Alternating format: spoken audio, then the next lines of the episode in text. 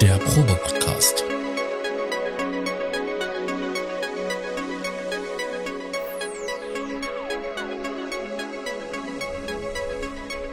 Ein Podcast beim gemütlichen Talk im Proberaum.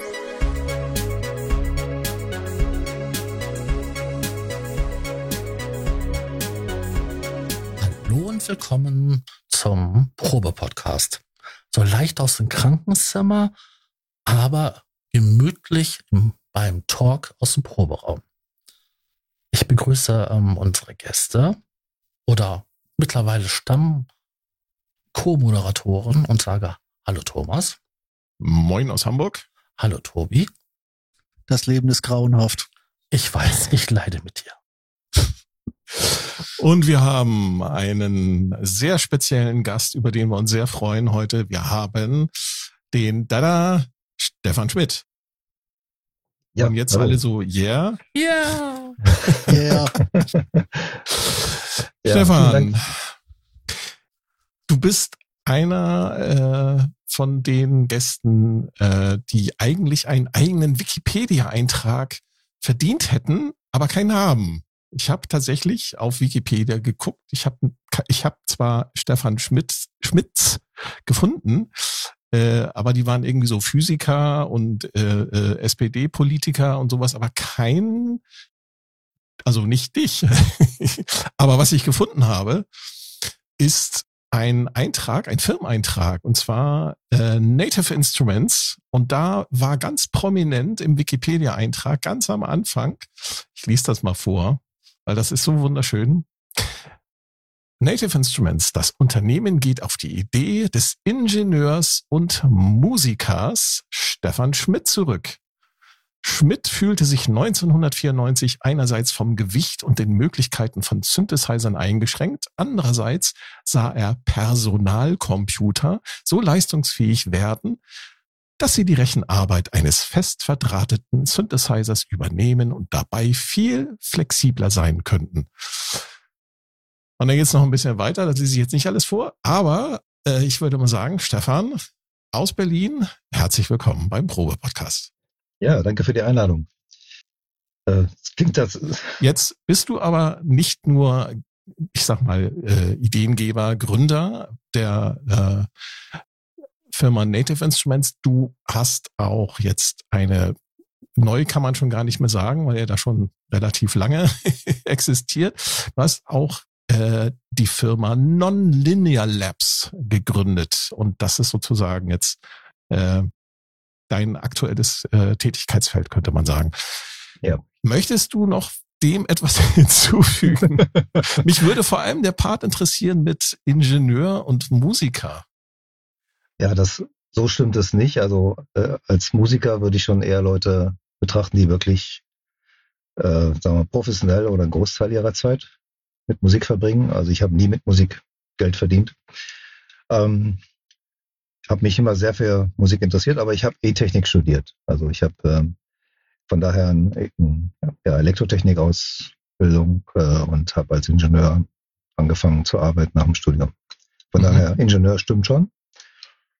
Und äh, ja, Musiker aus, sagen wir mal, Leidenschaft am Spielen, ja, aber eben nicht im, im Sinne eines professionellen Karriere. Hast du ein Instrument gelernt? Äh, ich habe in jüngeren Jahren, ich habe mit einem ganz schrecklichen Instrument angefangen, nämlich der Blockflöte.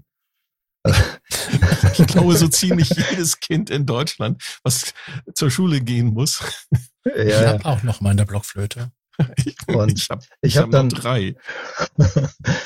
ich, ich habe das leider ziemlich lange durchgezogen. Also äh, meine Eltern haben mir dann Unterricht äh, äh, ja, besorgt, dass ich äh, auf der Altblockflöte dann Barockliteratur gespielt habe und oh. damit aufgetreten bin und so. Mhm. Also wow. es gibt ja, es gibt ja durchaus äh, Literatur für die Blockflöte.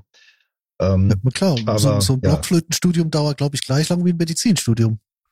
Also auf, auf Profi-Level. Ja, habe ich auch gehört. Und man kann damit richtig äh, am Konservatorium nachher im Orchester spielen dann. Ja, ja, klar. Also wie gesagt, in der Barockmusik äh, war dies ja durch ein, durchaus ein etabliertes Instrument. Mhm. Aber es ist doch ein Instrument, was äh, ja jemanden, also wie mich, der ich also sehr stark mich für für Rockmusik, für Blues, für Jazz und sowas interessiert habe, äh, dann doch äh, ja irgendwie als Sackgasse sich erwiesen hat. Passt dann nicht ganz so gut, ja.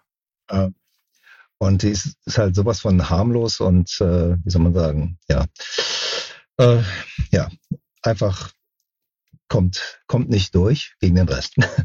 ähm, es es gab dann einen weiteren Einfluss, sagen wir von der Barockmusik, weil mein Vater, der hatte mal ein bisschen Klavierunterricht in der Jugend und später hat er sich ein Cembalo angeschafft, weil er nämlich auch immer ganz viel Barockmusik gehört hat. Und dieses Cembalo stand dann unbenutzt bei uns herum, weil er dann merkte, dass er dann doch nicht äh, so äh, ja wieder quasi auf das Niveau kam. Äh, und dann habe ich angefangen, auf dem Cembalo rumzudrücken äh, und auszuprobieren. Dann habe ich irgendwann gesagt, da hätte ich gerne auch äh, ein bisschen Unterricht. War aber eigentlich auch für meine eigentliche Musikinteressen auch eine Sackgasse. Das Cembalo ist auch ein Instrument, was äh, äh, auch sehr steif und sehr. Ist halt keine sagen. Gitarre, ne? Und ja, ja. ein E-Cembalo. Nee, also ich meine, das, das Hohner Klavinett, ne? Das, das ist eine, eine tolle Lösung. Mhm. Äh, und äh, das habe ich aber erst sehr viel später kennengelernt. Und ähm, dann hat ein Freund äh, von mir, der war schon in der Schule, kann man sagen, so in, in Richtung Profimusiker unterwegs. Der wollte sich einen Fender Rhodes anschaffen und fragte, ob ich das vielleicht, ob, ob wir uns das teilen könnten, dass wir die Anschaffungskosten halbieren. Und äh, mit dem hatte ich dann zusammen also einen Fender Rhodes. Dann ist er nach USA gegangen äh, zum Studieren und ich hatte das Fender Rhodes dann für mich und also das war mein erstes äh, ja, Instrument, mit dem ich dann auch in Bands spielen konnte. Ja, mit dem kann man auch schon ganz schön abrocken dann, ne? Ja. Äh, dann habe ich äh, in ja, Amateurbands, also ich habe in Braunschweig studiert und da so Leuten halt Musik gemacht in verschiedenen kleinen, so Jazzrock, Funk, mhm. Bands, so in der Richtung. Und dann mit ja, auf dem Fender noch ein, so eine C, wie hieß das? CX3, glaube ich, oder so. Von, ja, von Korg, so eine Orgel. Mhm, CX3. Äh, also Trans ja, Transistororgel, ja. Ja, ja. Und äh, später dann ein Polysix. Das war das, was man gerade sich noch leisten konnte, so als es losging mit Polyphon-Synthes. Und ähm, dann war ich, äh, habe ich eben Elektrotechnik studiert und in der Zeit, äh, aber ja, auch viel mich abgelenkte. Also ich bin schließlich am Ende bin ich im 25. Semester exmatrikuliert worden.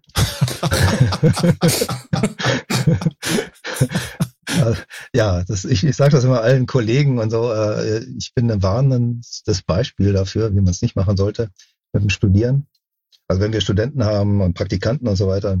Ähm, ich habe alles gemacht. Ich habe sogar, ich habe also äh, ja alle Studienarbeiten, eine Diplomarbeit mit eins und so alles äh, abgeliefert, aber ich habe keine Lust, äh, hatte keine Lust, äh, Praktikantenberichte oder Praktikumsberichte zu schreiben. Und das war dann im Prinzip das, was noch fehlte fürs Diplom.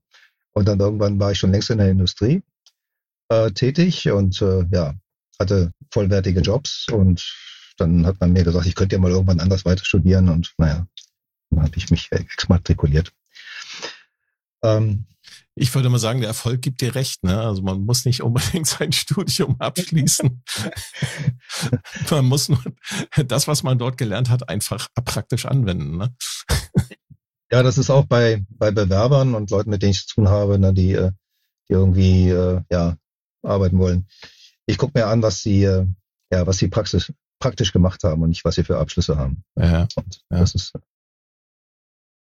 naja, und in dieser Braunschweiger Zeit jedenfalls, äh, da habe ich mich viel ähm, abgelenkt mit, ja, mit Musikmachern, aber auch mit Studiojobs, also im Sinne, dass ich oder mit Live-Mix-Sachen. ich war halt immer der, auch der Techniker für die, für Bands. Äh, ich habe ja Bands betreut und ich habe nachher dann so für einen PA-Verleih gearbeitet, äh, da die, also ja, Konzerte und, und äh, was ich Stadtfest und was, was immer zu beschallen war, äh, bin ich halt rausgefahren, habe die Anlage aufgebaut, habe da Beschallung mhm. gemacht, solche Sachen. Dann hatten wir da ein Studio auch im, in den Räumlichkeiten dieser Firma.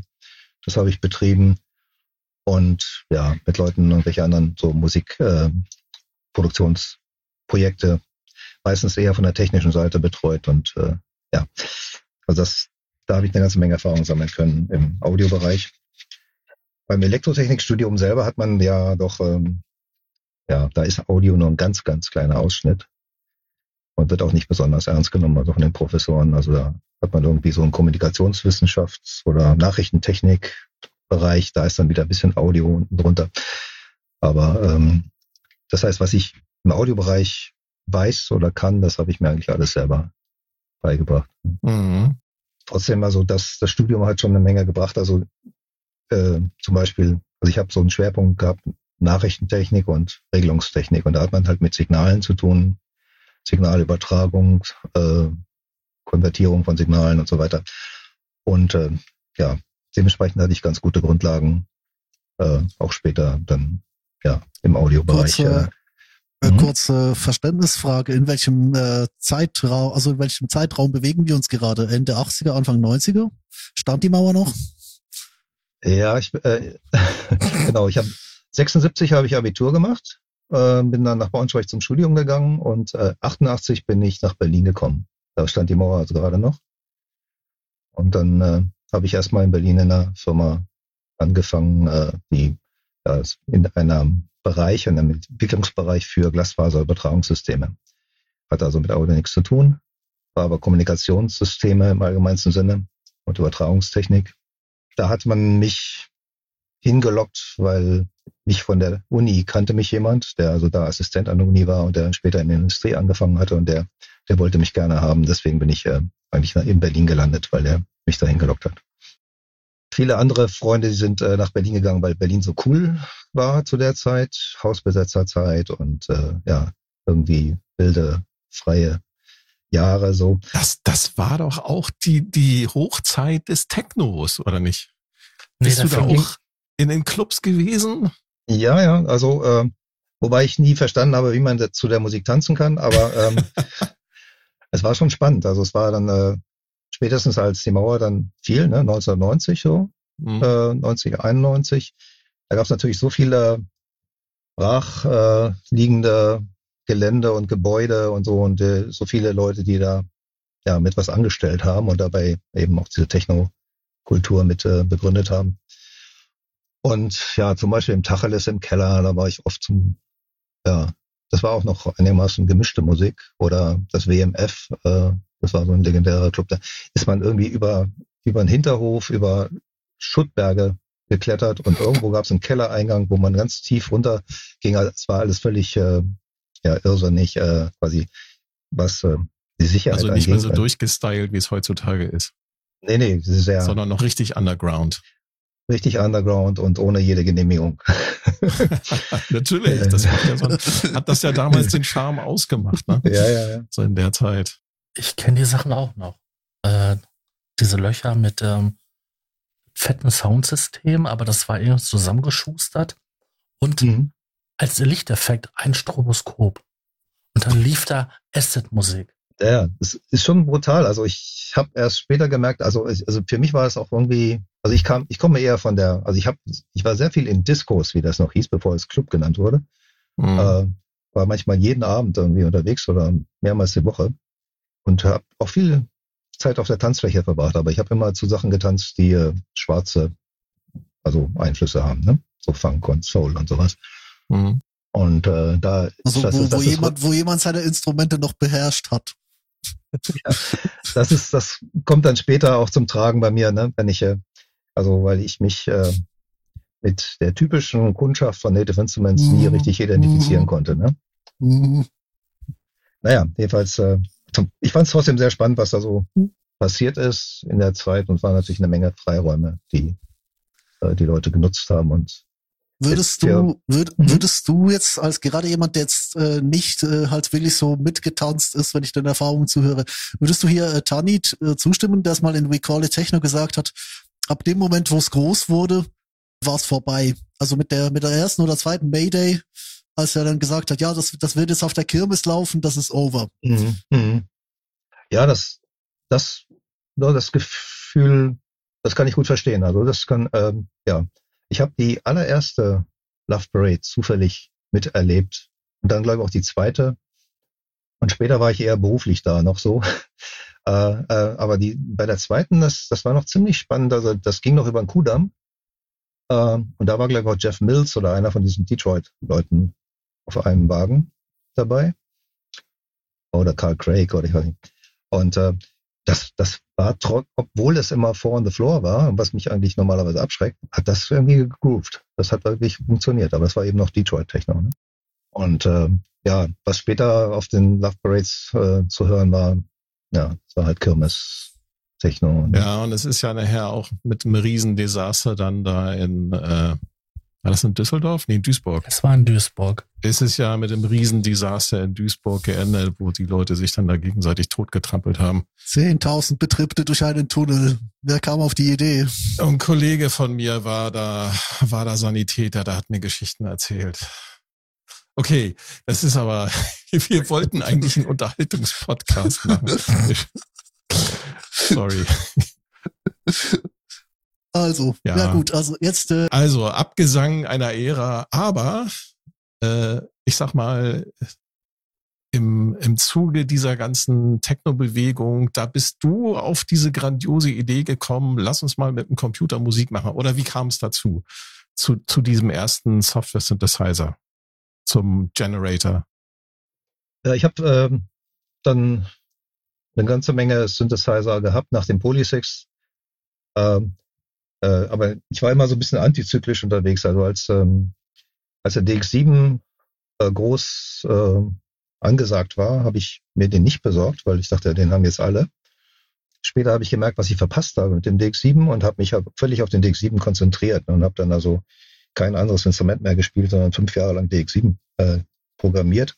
Und da hat mir wieder geholfen, diese E-Technik-Ausbildung, weil das ist halt wirklich ein sehr, äh, wie soll man sagen, abstraktes, technisches anspruchsvolles Ding.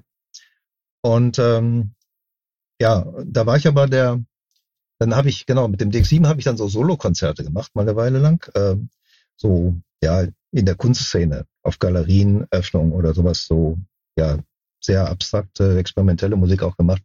Leute haben mich auch gefragt, ist das ein Sampler? Weil Sampler waren zu der Zeit dann angesagt und es klang irgendwie anscheinend so, äh, wie soll man sagen, doch eher so akustisch oder so. Und ähm, jedenfalls ich habe mich da ziemlich reingefuchst ähm, und habe ähm, eigentlich ja über die Jahre seit den 80ern habe ich äh, die ganze äh, Synthesizer-Entwicklung sehr intensiv verfolgt, mir immer alles immer alles ausprobiert, immer in die Musikgeschäfte gegangen und gemerkt irgendwie, naja, so so toll finde ich das meiste nicht. Und in den 90ern ist das auch in einer ziemlichen Sackgasse gelandet. Oder schon Ende der 80er mit den ähm, mit den Workstation und den ROM-Plan. Ja, den, ah, M1 äh, und so, ne? Ja, ja. Ähm, also Geräte, die ganz viel fertig eingebautes Sample-Material haben, äh, was möglichst realistische oder sagen wir mal dem Zeitgeist der damaligen Zeit entsprechende Soundquellen äh, geboten hat. Und ähm, das Thema Synthese war eigentlich nicht mehr wirklich ähm, ja, im Fokus der Firmen wie Roland, Korg, Yamaha und so weiter. Und ich fand das ziemlich frustrierend und ja, habe dann immer überlegt, äh, ja, wie könnte ich einen eigenen Synthesizer rausbringen? Ideen hatte ich da genug. Aber ich habe erstmal nur, ja, doch eher mich eher auf der Parameterebene vom DX7 da ausgetobt. Also ich hatte mit einem Editor, zum äh, Synthworks hieß das Ding von Steinberg auf dem Atari damals, äh, so den vollen Zugriff auch über eine visuelle Schnittstelle, ein visuelles äh, User Interface. Mhm. Und ähm, das ist, äh, kann man sagen, in gewisser Weise auch der Vorgänger gewesen von dem, was ich dann später gemacht habe. Ne? Also, äh, also Software Synthesizer haben ja den großen Vorteil, dass man eben auch ja eben eine sehr ausgefeilte visuelle Bedienoberfläche haben kann. Und äh, naja, jedenfalls ähm, die digitalen Instrumente, und das war eine Zeit lang ja eigentlich nur das, was angesagt war und was auch viel leistungsfähiger ist aus meiner Sicht als analoge Instrumente. Die digitalen Instrumente, die basierten alle auf ähm, ähm, ASICs, also Application Specific ICs, ja, also äh, integrierte Schaltungen, die äh, für den Hersteller Yamaha zum Beispiel von irgendeiner ähm, Chipbude dann äh, produziert ja, die, werden. Die, die bekannten Schaltkreise, die bekanntesten sind ja die, die, die analogen integrierten Schaltungen, das sind ja die Die Curtis-Chips, ja. Die, genau, die Curtis-Chips und so weiter. Richtig. Das war bei mir, ich hatte eine analoge Phase, aber da war ich noch Teenager quasi und da habe ich mir, äh, dann habe ich mit Elektor, äh, das hat, haben wahrscheinlich auch viele in der Zeit Elektronikzeitschrift, Elektor, Ja, genau, genau. Der, der mit äh, Elektroschaltung und so ähm, und aber auch mit Eigen, äh, Eigenentwürfen habe ich mir Oszillatoren, Filter und sowas gebaut. Mhm. Und dann, dann kam aber die Curtis-Chips und dachte ich, ah, jetzt kann das jeder. Ähm, und fand ich dann irgendwie auch langweilig. Ähm, weil also die ganzen Probleme, die man lösen musste, ne, um, um äh, jetzt einen stimmstabilen Oszillator zu bekommen und so weiter, die waren da ja gelöst da drin. Von sehr guten Leuten, ne, von denen, die da eben im, im Silicon Valley irgendwie das gemacht haben. Ähm, ich glaube, Dave Rossum war auch ziemlich beteiligt daran. Ähm, und naja, jedenfalls war das für mich schon ein bisschen so das Ende, wo ich dachte, nee, jetzt, äh, jetzt bastelt man nur noch Chips zusammen. Äh, das ist irgendwie äh, nicht mein, mein, äh, mein Ehrgeiz gewesen damals. Aber jedenfalls äh, fand ich auch äh, eben die Möglichkeiten, also zum Beispiel beim DX7, ja, metallische Klänge zu produzieren, äh, eben diese Modulationsergebnisse, äh, die Produkte, die dabei rauskommen. Ähm, auch wenn man nur zwei Sinus oder drei Sinus-Operatoren äh, miteinander kombiniert, das fand ich äh, sehr spannend. Aber es war schwer für eine kleinere Firma, für eine neue Firma oder für einen Einzelentwickler umzusetzen. Und deswegen ist der äh, kam mir das entgegen, dass äh, die Prozessoren immer schneller wurden. Ein Gründer von Intel, der Herr Moore, hat ja dieses Law, äh, dieses Gesetz äh, der Verdopplung der Rechnerleistung aller anderthalb Jahre etwa, äh, da aufgestellt und das wurde auch lange eingehalten. Das heißt, man konnte also dauernd damit rechnen, dass man immer schnellere Prozessoren bekommt, die man mehr Leistung bringen. Das, das hat, dann wurde mir dann klar, dass ja, okay, warum, ja, noch Spezialchips, ja? Warum nicht einfach irgendwas, was in einem PC steckt, nehmen. Ne? Und ähm, das, wir reden, ja. wir reden vom Zeitraum her. Ich kurz dazwischen das, ein. Genau, ja, ja. Das ja, ist so Anfang der 90er. Da ging's los. 486 äh, Intel, genau, 486er. Äh, der Pentium war schon am Horizont zu sehen mit unglaublichen äh, 90 beziehungsweise 100 Megahertz. Ne, die ersten Homecomputer in den 80ern, die hatten äh, ein Megahertz. Ja, ja. Deswegen auch das Moore'sche Gesetz, ne? Ja, genau, das exponentielle Wachstum ne, der, äh, der Verarbeitungsgeschwindigkeit. Und äh, der Pentium war für mich auch der, der Punkt, an dem es äh, interessant wurde. Also der hatte auch von der Ausstattung her so was Register und, und Rechenwerke so anging und ja, der war wirklich DSP-tauglich. Äh, also DSP heißt ne, digitale Signalverarbeitung, mhm. ähm, dass man da echtzeitfähig werden konnte. Und ähm, ja, genau, mit Pentium und äh, Windows 95. Das waren so die beiden. Ah, richtig, genau, ja. Windows 95 ja. war ja auch damals. Windows 95 war dann eben ein Prinzip das Die Revolution quasi. Bis das endlich 32-bittig wurde. Und ähm, ja, und Mac war gerade am Wegsterben. Ähm, da war also noch nicht der der Highland äh, wieder erschienen. Nee, weil sie also, noch auf Motorola-Prozessoren gesetzt hatten. ja, ja. Und äh, also deswegen äh, habe ich äh, gesagt, okay, wir äh, also ich habe dann jemanden gefunden in einer Firma, in der ich damals äh, dann gearbeitet habe. Das war im, im Mischpultbereich. Äh, die Firma wurde aber dann auch wieder irgendwann dicht gemacht und ja, wir gingen in die Arbeitslosigkeit. Und mit dem bin ich äh, ähm, ja, dem habe ich mich hingesetzt und gesagt, komm, du hast Ahnung von Compilern und von, von Software und äh, ich habe Ahnung von Signalverarbeitung. Lass uns mal probieren, ob wir nicht einen Synthesizer auf der Basis von ja, ganz normalen PC, Prozessoren und mhm. Betriebssystemen hinbekommen. Das war der Volker Hinz, richtig? Genau, Volker Hinz, ja. Genau. Und äh, ja, Volker hat, das, hat sich da durchgebissen durch die ganzen Entwicklungsumgebungen, äh, die dann dafür nötig waren, bis hin zu einer Treiberentwicklung, äh, die wir dann gemacht haben, weil wir nämlich festgestellt haben, dass die Soundkarten zu der Zeit äh, ja unbefriedigende große Latenzen hatten, äh, man also nicht über normale Soundkarten eigentlich äh, ja Keyboard spielen konnte. Ne? Also es, der Ansatz war, ne, man nimmt ein MIDI-Keyboard, der Computer hat einen MIDI-Eingang, im Computer läuft äh, die ganz die notwendige Signalerzeugung und dann gibt man es halt aus über eine Soundkarte ähm, und hat dann äh, hoffentlich was in Echtzeit Spielbares und das war mit den, wie mit den Soundkarten nicht möglich. Da hatte man 120 Millisekunden oder so. Ah, das waren noch die ISA-Karten, ne? die über den ISA-Bus mhm. angeschlossen waren. Genau, war so genau. quälend langsam, der Systembus. Naja, wir haben auch eine, also wir haben damals auch eine, eine eigene Karte entwickelt. Ähm, das war auch eine ISA-Karte. Ähm, mhm. das, das ging schon. Also man musste halt nur ganz direkt irgendwie, ja, da drauf äh, schreiben, sozusagen direkt in den Wandler schreiben oder so. Und dann ging das. Also wir hatten damit die ganze Kette ne, von der von der Bedienoberfläche, ja gut, MIDI haben wir genommen, wie es war, aber von der Bedienoberfläche bis äh, äh, zur, zum Audioausgang hatten wir dann unter Kontrolle und konnten mhm. auf die Art und Weise äh, befriedigende, ja, befriedigende Performance bekommen. Der Ansatz äh, war, dass wir, also am Anfang dachte ich ja, irgendein Synthesizer, mir fällt schon was ein irgendwie so von der Struktur her und dann fängt man halt irgendwie an mit ja irgendwelchen Oszillatoren, irgendwelchen Filtern oder so. Dann haben wir gemerkt, ja, wenn man Software entwickelt, ist halt sowieso alles modular. Ne? Also man man schreibt Software-Module, die man nachher wiederverwenden kann, äh, sonst ja verschwendet man ja seine Zeit und äh, die man irgendwie auch jedes Modul für sich opti weiter optimieren, weiterentwickeln kann.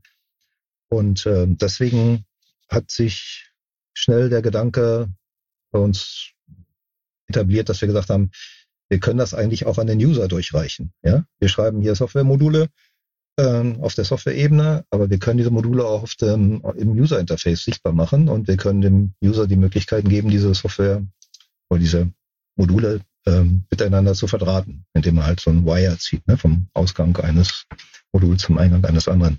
Mhm.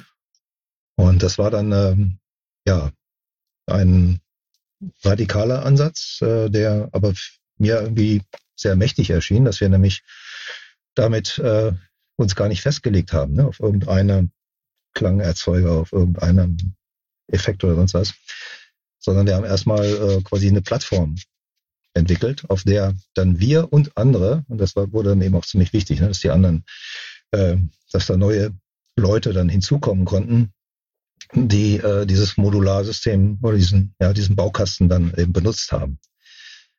Und deswegen also Generator ist äh, ja als Vorgänger vom Reaktor eben schon so angelegt worden, dass man eben in die Struktur im Prinzip was reinpacken muss. Dann sieht man auf dem Panel, das ist dann die zweite Ebene, sieht man eventuell Bedienelemente. Und man kann aber immer wieder in die Struktur reingehen und alles editieren und weitermachen. Ähm, was allerdings auch sehr ingenieursmäßig ist, muss man auch sagen. Also ich habe, wir haben die User, die potenziellen User also komplett überfordert auch damit. Sorry, du wolltest was sagen? Ihr habt, ähm, ähm, als ihr die Version 1.5 von dem Generator rausgebracht hattet, ich habe da tatsächlich auch bei Sound on Sound äh, einen Testartikel gefunden für Native Instruments Generator 1.5 aus ja. dem September 1998, geschrieben von Martin Walker. Und er führt hier auf, ihr habt äh, das, was du gerade erzählt hattest, ihr habt also 140 fertig designte Instrumente in dieser Generator Library mitgeliefert. Davon waren 70 unterschiedliche Synthesizer, die in solche Kategorien äh, sortiert sind wie Atmosphere, Basic Analog, FM, Modeling, Organ, Pad String, Percussions und so weiter und so fort. Und ähm, ihr habt aber auch, und das finde ich war für die damalige Zeit total, ich sag mal, ja, bahnbrechend. Ihr habt auch Effekt ähm, Verarbeitungsmodule quasi, also Effektgeräte, äh, mhm. Chorus, Kompression, Distortion, Filter, Flanger, Delays und so weiter und so fort. Habt ihr auch mit reingepackt, dass man das entsprechend dann auch schon nutzen konnte, um sein Audio, äh, was man im Rechner hatte, dann entsprechend auch dann schon zu, ja, zu verändern. Und das ist, glaube ich, also mittlerweile ist das ja Standard, das macht jede äh, mhm. DAW, die bei 12 nicht auf dem Baum ist. Aber damals war das also, ähm, soweit ich mich erinnern kann, ich hatte damals Generator. Das war der Hammer. Ja, Generator war in, in sich schon ein kleines Studio, ne? Also man konnte Instrumente, Ja, genau, ja. äh, also der, die höchste Ebene, das Ensemble, das konnte Instrumente beinhalten und Instrumente, das war jetzt nicht unbedingt nur Klangerzeuger, das konnten auch eben äh, ja, Units sein, die halt äh, als Effektprozessoren laufen. Und man konnte sich auch einen Mixer bauen und so weiter, Mhm. also mehrere Instrumentenkanäle über mehrere Effekte auf mehrere Mixerkanäle bringen oder so.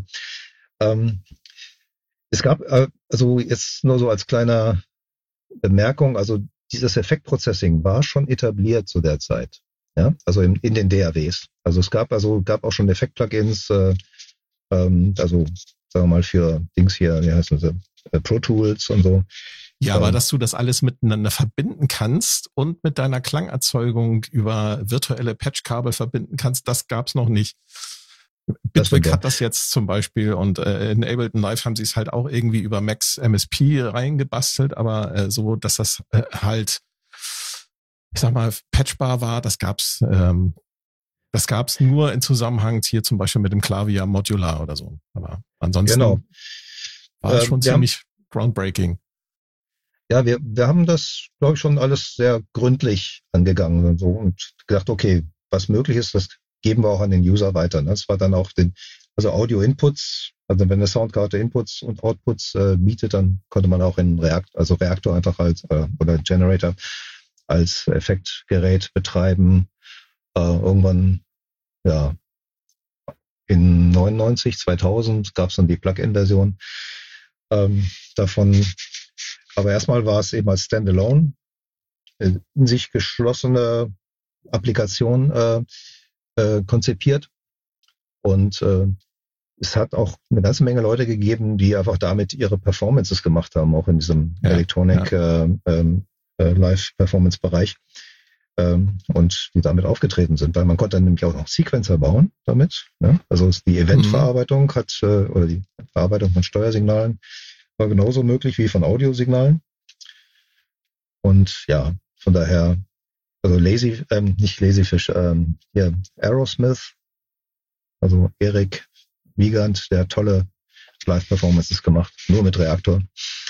Äh, und oder Tim Exile, Mhm. hat auch also was ganz massiv Reaktor eingesetzt in seinen Live-Setups. Was ja das Besondere an, an, an einem Generator war und auch natürlich an den ganzen Nachfolgeprodukten, das ist natürlich auch der Sound gewesen. Ne? Es, ihr habt jetzt nicht versucht, irgendwelche alten analogen Klassiker da zu simulieren, äh, sondern das war, das war auch klangtechnisch, ähm, war das schon Das hat halt Ja. das Neue, so, es hat halt das Neue embraced, sozusagen. äh, richtig, genau. Es war nicht krampfhaft äh, versuchen, das, was schon da war, zu emulieren, sondern zu sagen, hier ist ein, ein Baukasten, baut mal. Weißt du, das ist so der Vergleich wie die, die Leute, die sich Lego-Sets kaufen, zum sie nach Anleitung zusammenbauen und dann in die, in die Hütte stellen. Oder Reaktor ist halt eher so, okay, das ist eh modular, ab in die große Kiste, oder?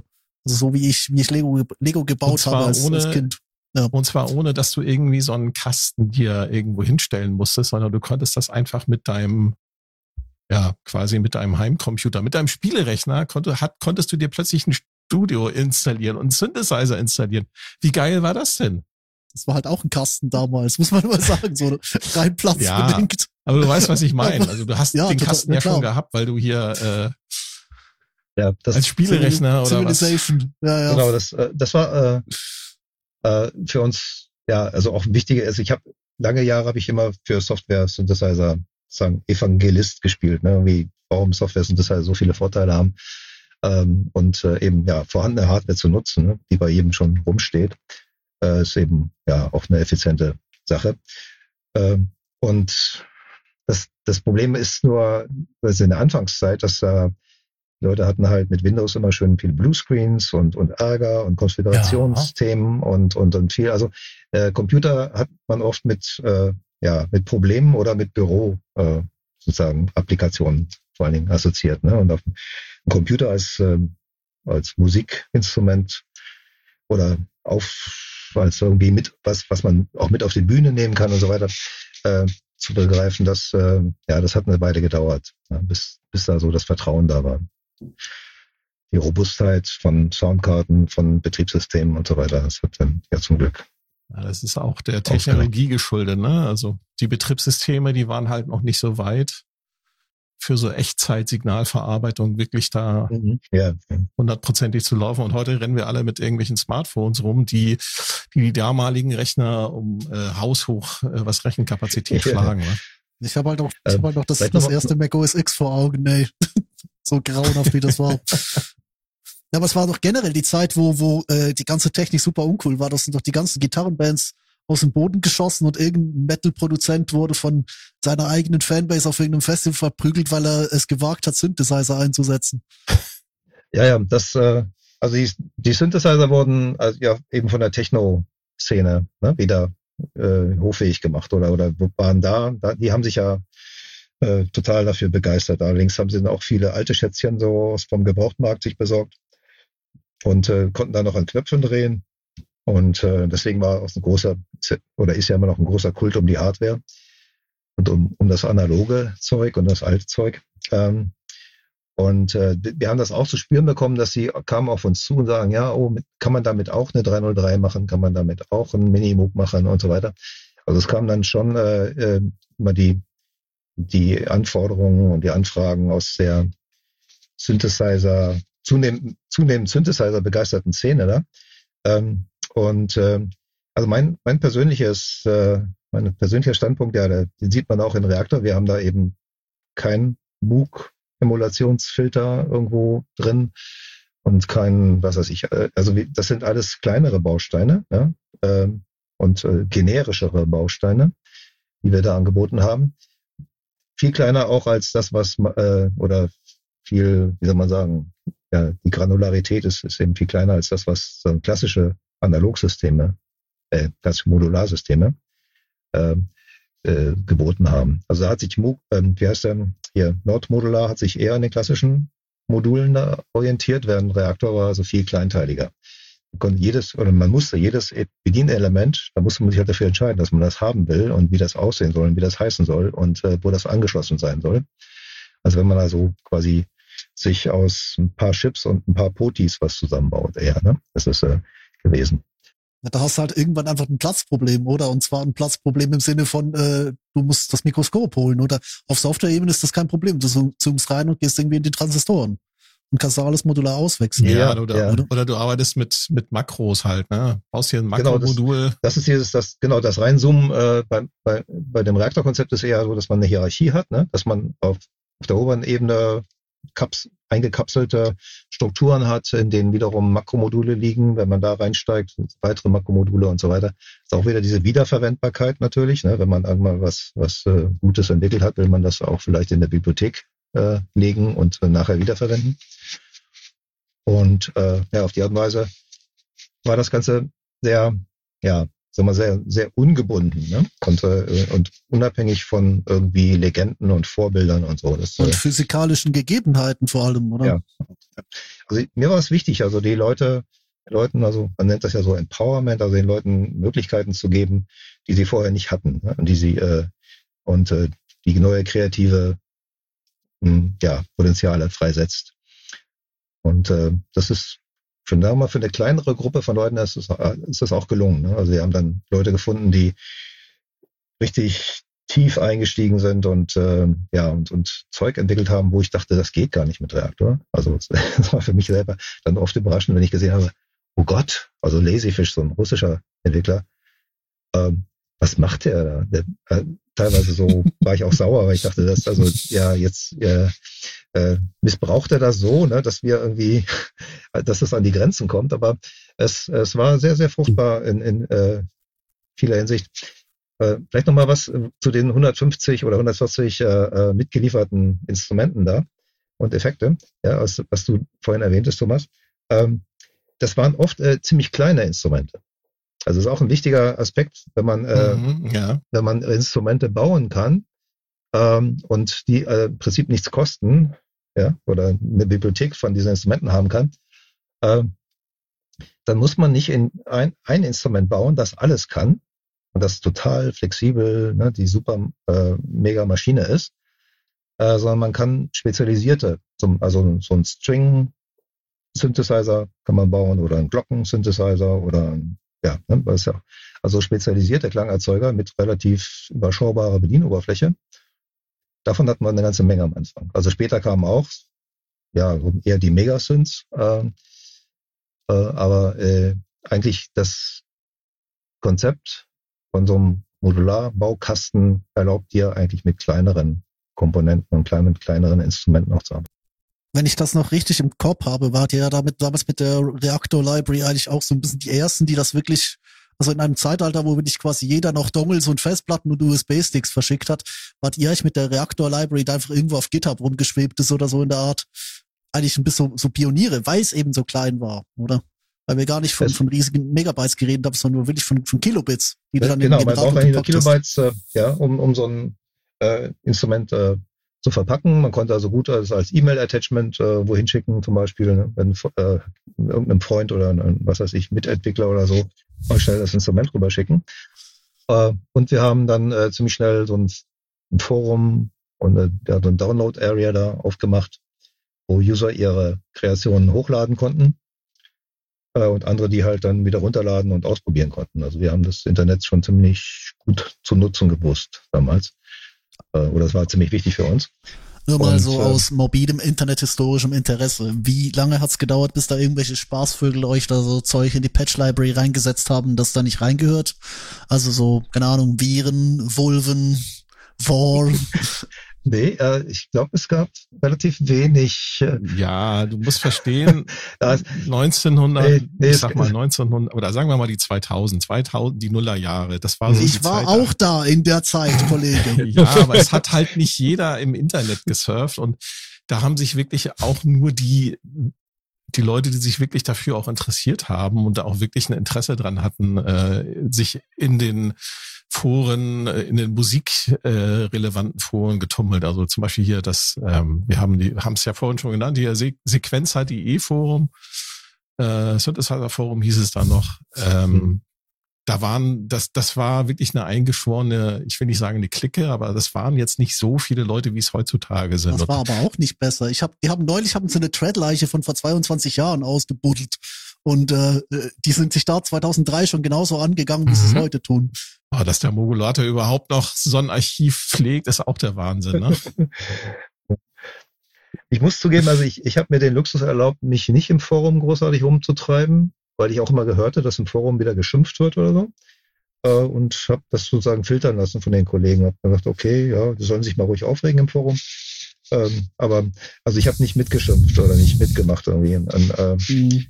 Und äh, ja, was ja, ja das, nicht unbedingt das da. die, die, beste Lösung war, aber ähm, also es gibt natürlich, also es gibt immer äh, bei Leuten, denen man Software ja verkauft oder meinetwegen wie, wie auch immer sie sich besorgt haben, äh, sie gibt es die ja, Unzufriedenheit, das, könnt, das geht anders, das geht besser, ähm, weil man ja auch dauernd Updates rausbringt. Ja, warum habt ihr jetzt nicht das abgedatet, sondern nur das und so, also die ganze Meckerei, die dann kommt, ne, die ganze Enttäuschung, äh, irgendwie Ansprüche, die dann plötzlich anscheinend bestehen, dass man, ne, also wir, warum wir nicht mhm. aufs Forum gehört haben oder warum wir nicht auf den Herrn X gehört haben, der doch alles besser weiß als wir. Ne?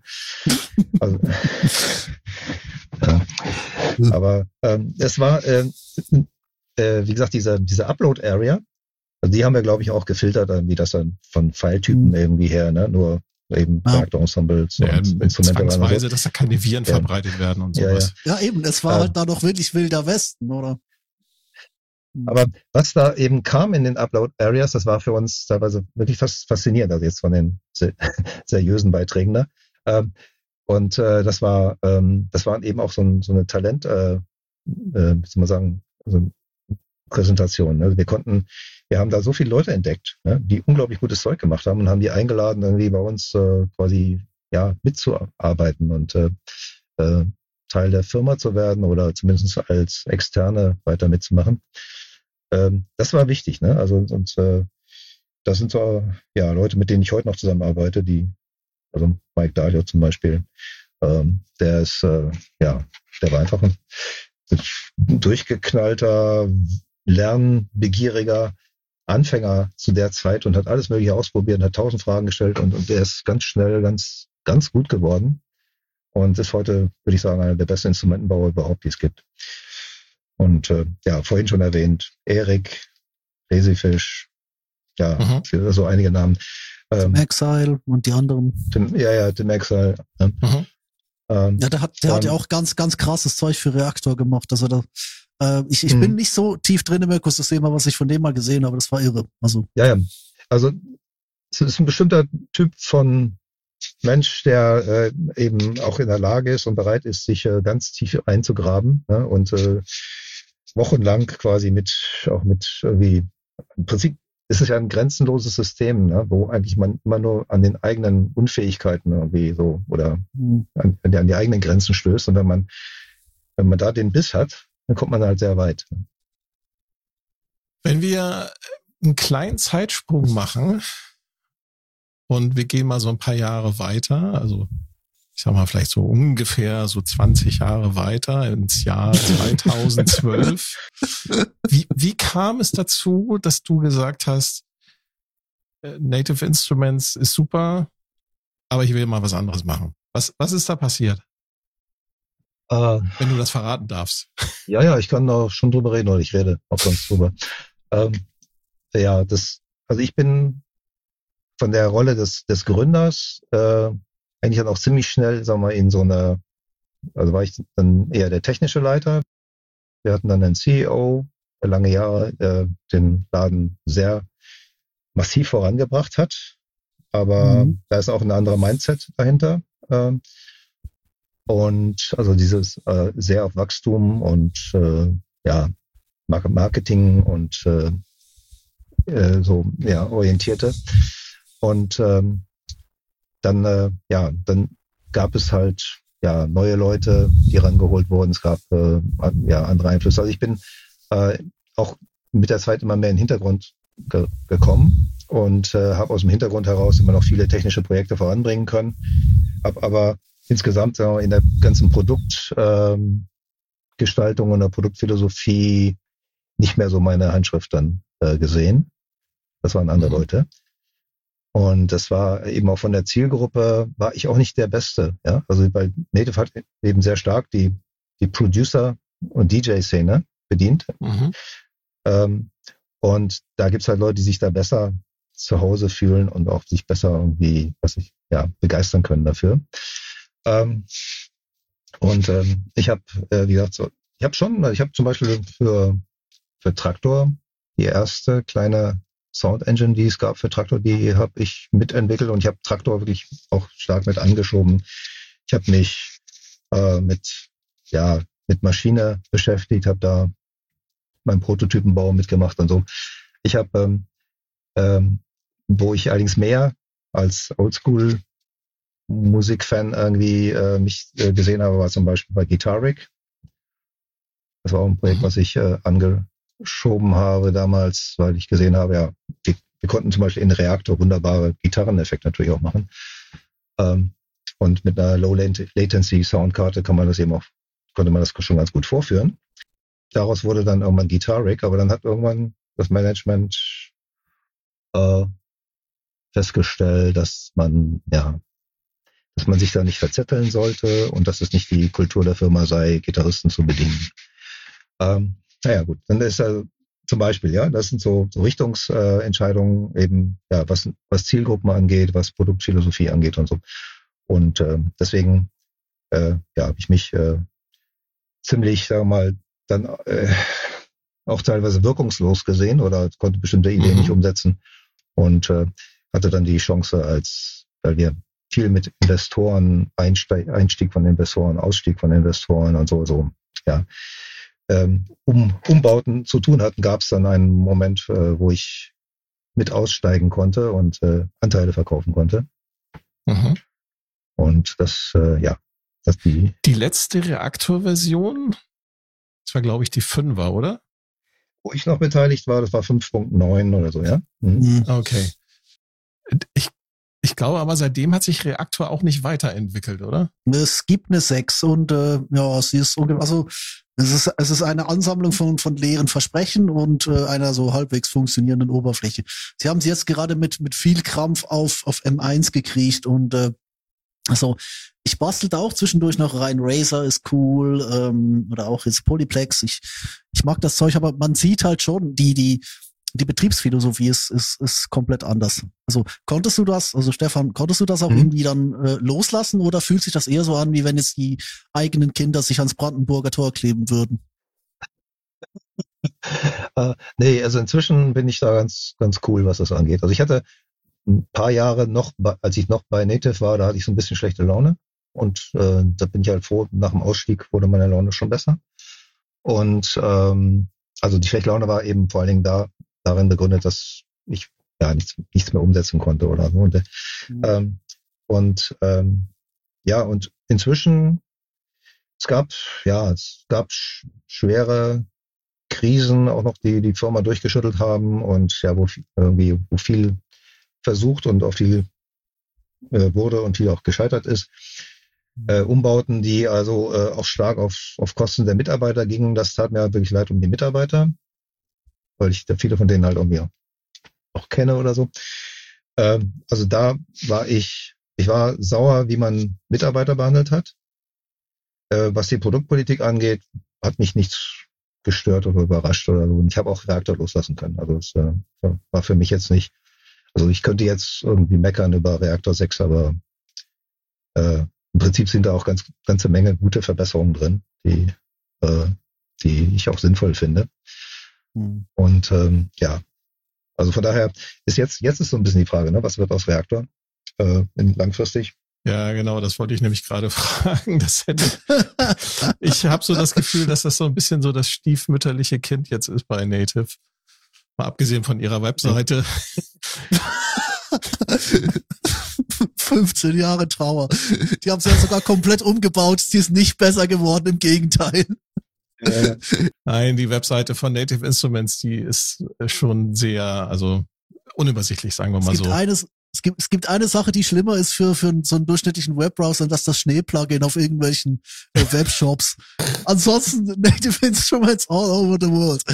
Also, nee, nee, was, ich, ich glaube halt, ich glaube halt Produktphilosophie, also ich meine, die, die hauen ja regelmäßig so Zeug raus, aber ich habe so auch so den Eindruck, da, da ist so, sind so wenige Dinge kohärent. Zum Beispiel, ich habe gerade, gerade heute wieder Massive X äh, in den Fingern gehabt, weil ich gerade ein Set baue für demnächst.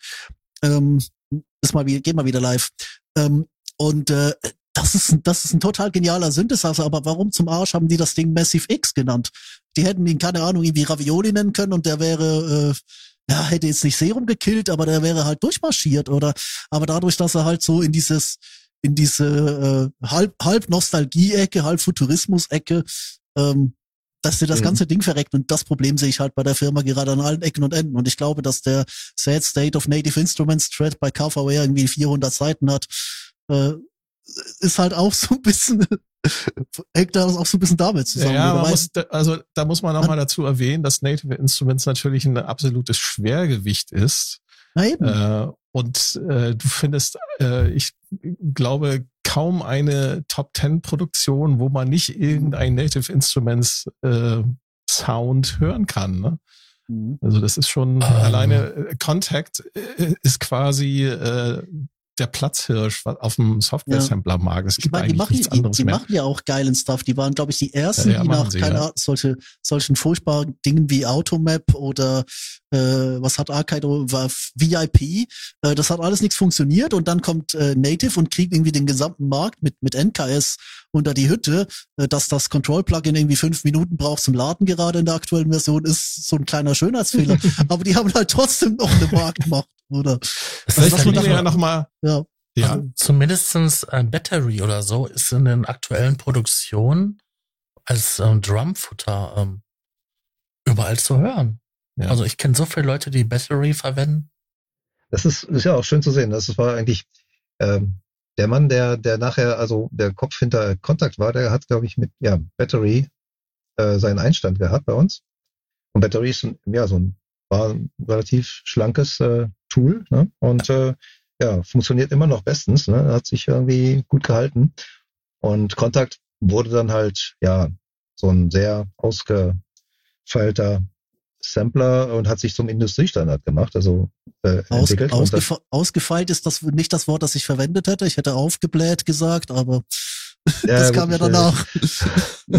ja, also Fakt, ja ist, Fakt ist, du kommst um um, um Kontakt kommst du nicht herum. Ja, weil da einfach auch 20, ja, weil da 20 Jahre äh, Community und Entwicklungsarbeit drin stecken. Oder? Genau, wenn Richtig. du halt auf aktuelle, gut klingende ähm, Libraries setzen willst und was aus deinem eigenen Hause nachgeliefert wird, das ist immer ein, ein ganz hoher also Qualitätsmaß. Ähm, also es gibt ein paar Sample Libraries, die hauen mir regelmäßig ähm, ja, die Ohren aus meinem Gesicht, weil ich nicht weiß, was da gerade passiert und wo der Sound herkommt. Das ist wunderbar. Nee, das ist eben, was ich auch mit ausgefeilt meine. Das Ding ist echt mächtig und hat ja auch das ganze Scripting-System noch darunter. Das heißt, man kann Bedienoberflächen drauf bauen, die äh, aussehen wie neue Instrumente. Und äh, naja, das hat eben viele Third-Party-Entwickler angesprochen.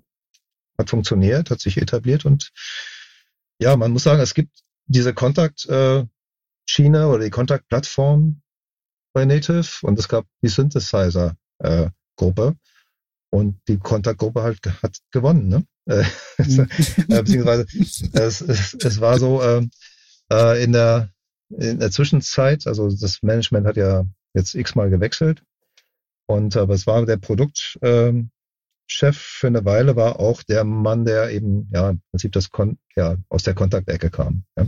Also es gibt Und, ja bei den ähm, Synthesizern zwei Plugins, die bei mir ähm, in wunderbarer Erinnerung sind. Das eine ist FM7 und das andere ist mhm. Absynth. Ja, ja. Oh, Absinthe war so geil. Oh. Siehst du? Absinthe ja, ja. habe ich auch geil. gehabt. Ich habe ihn geliebt.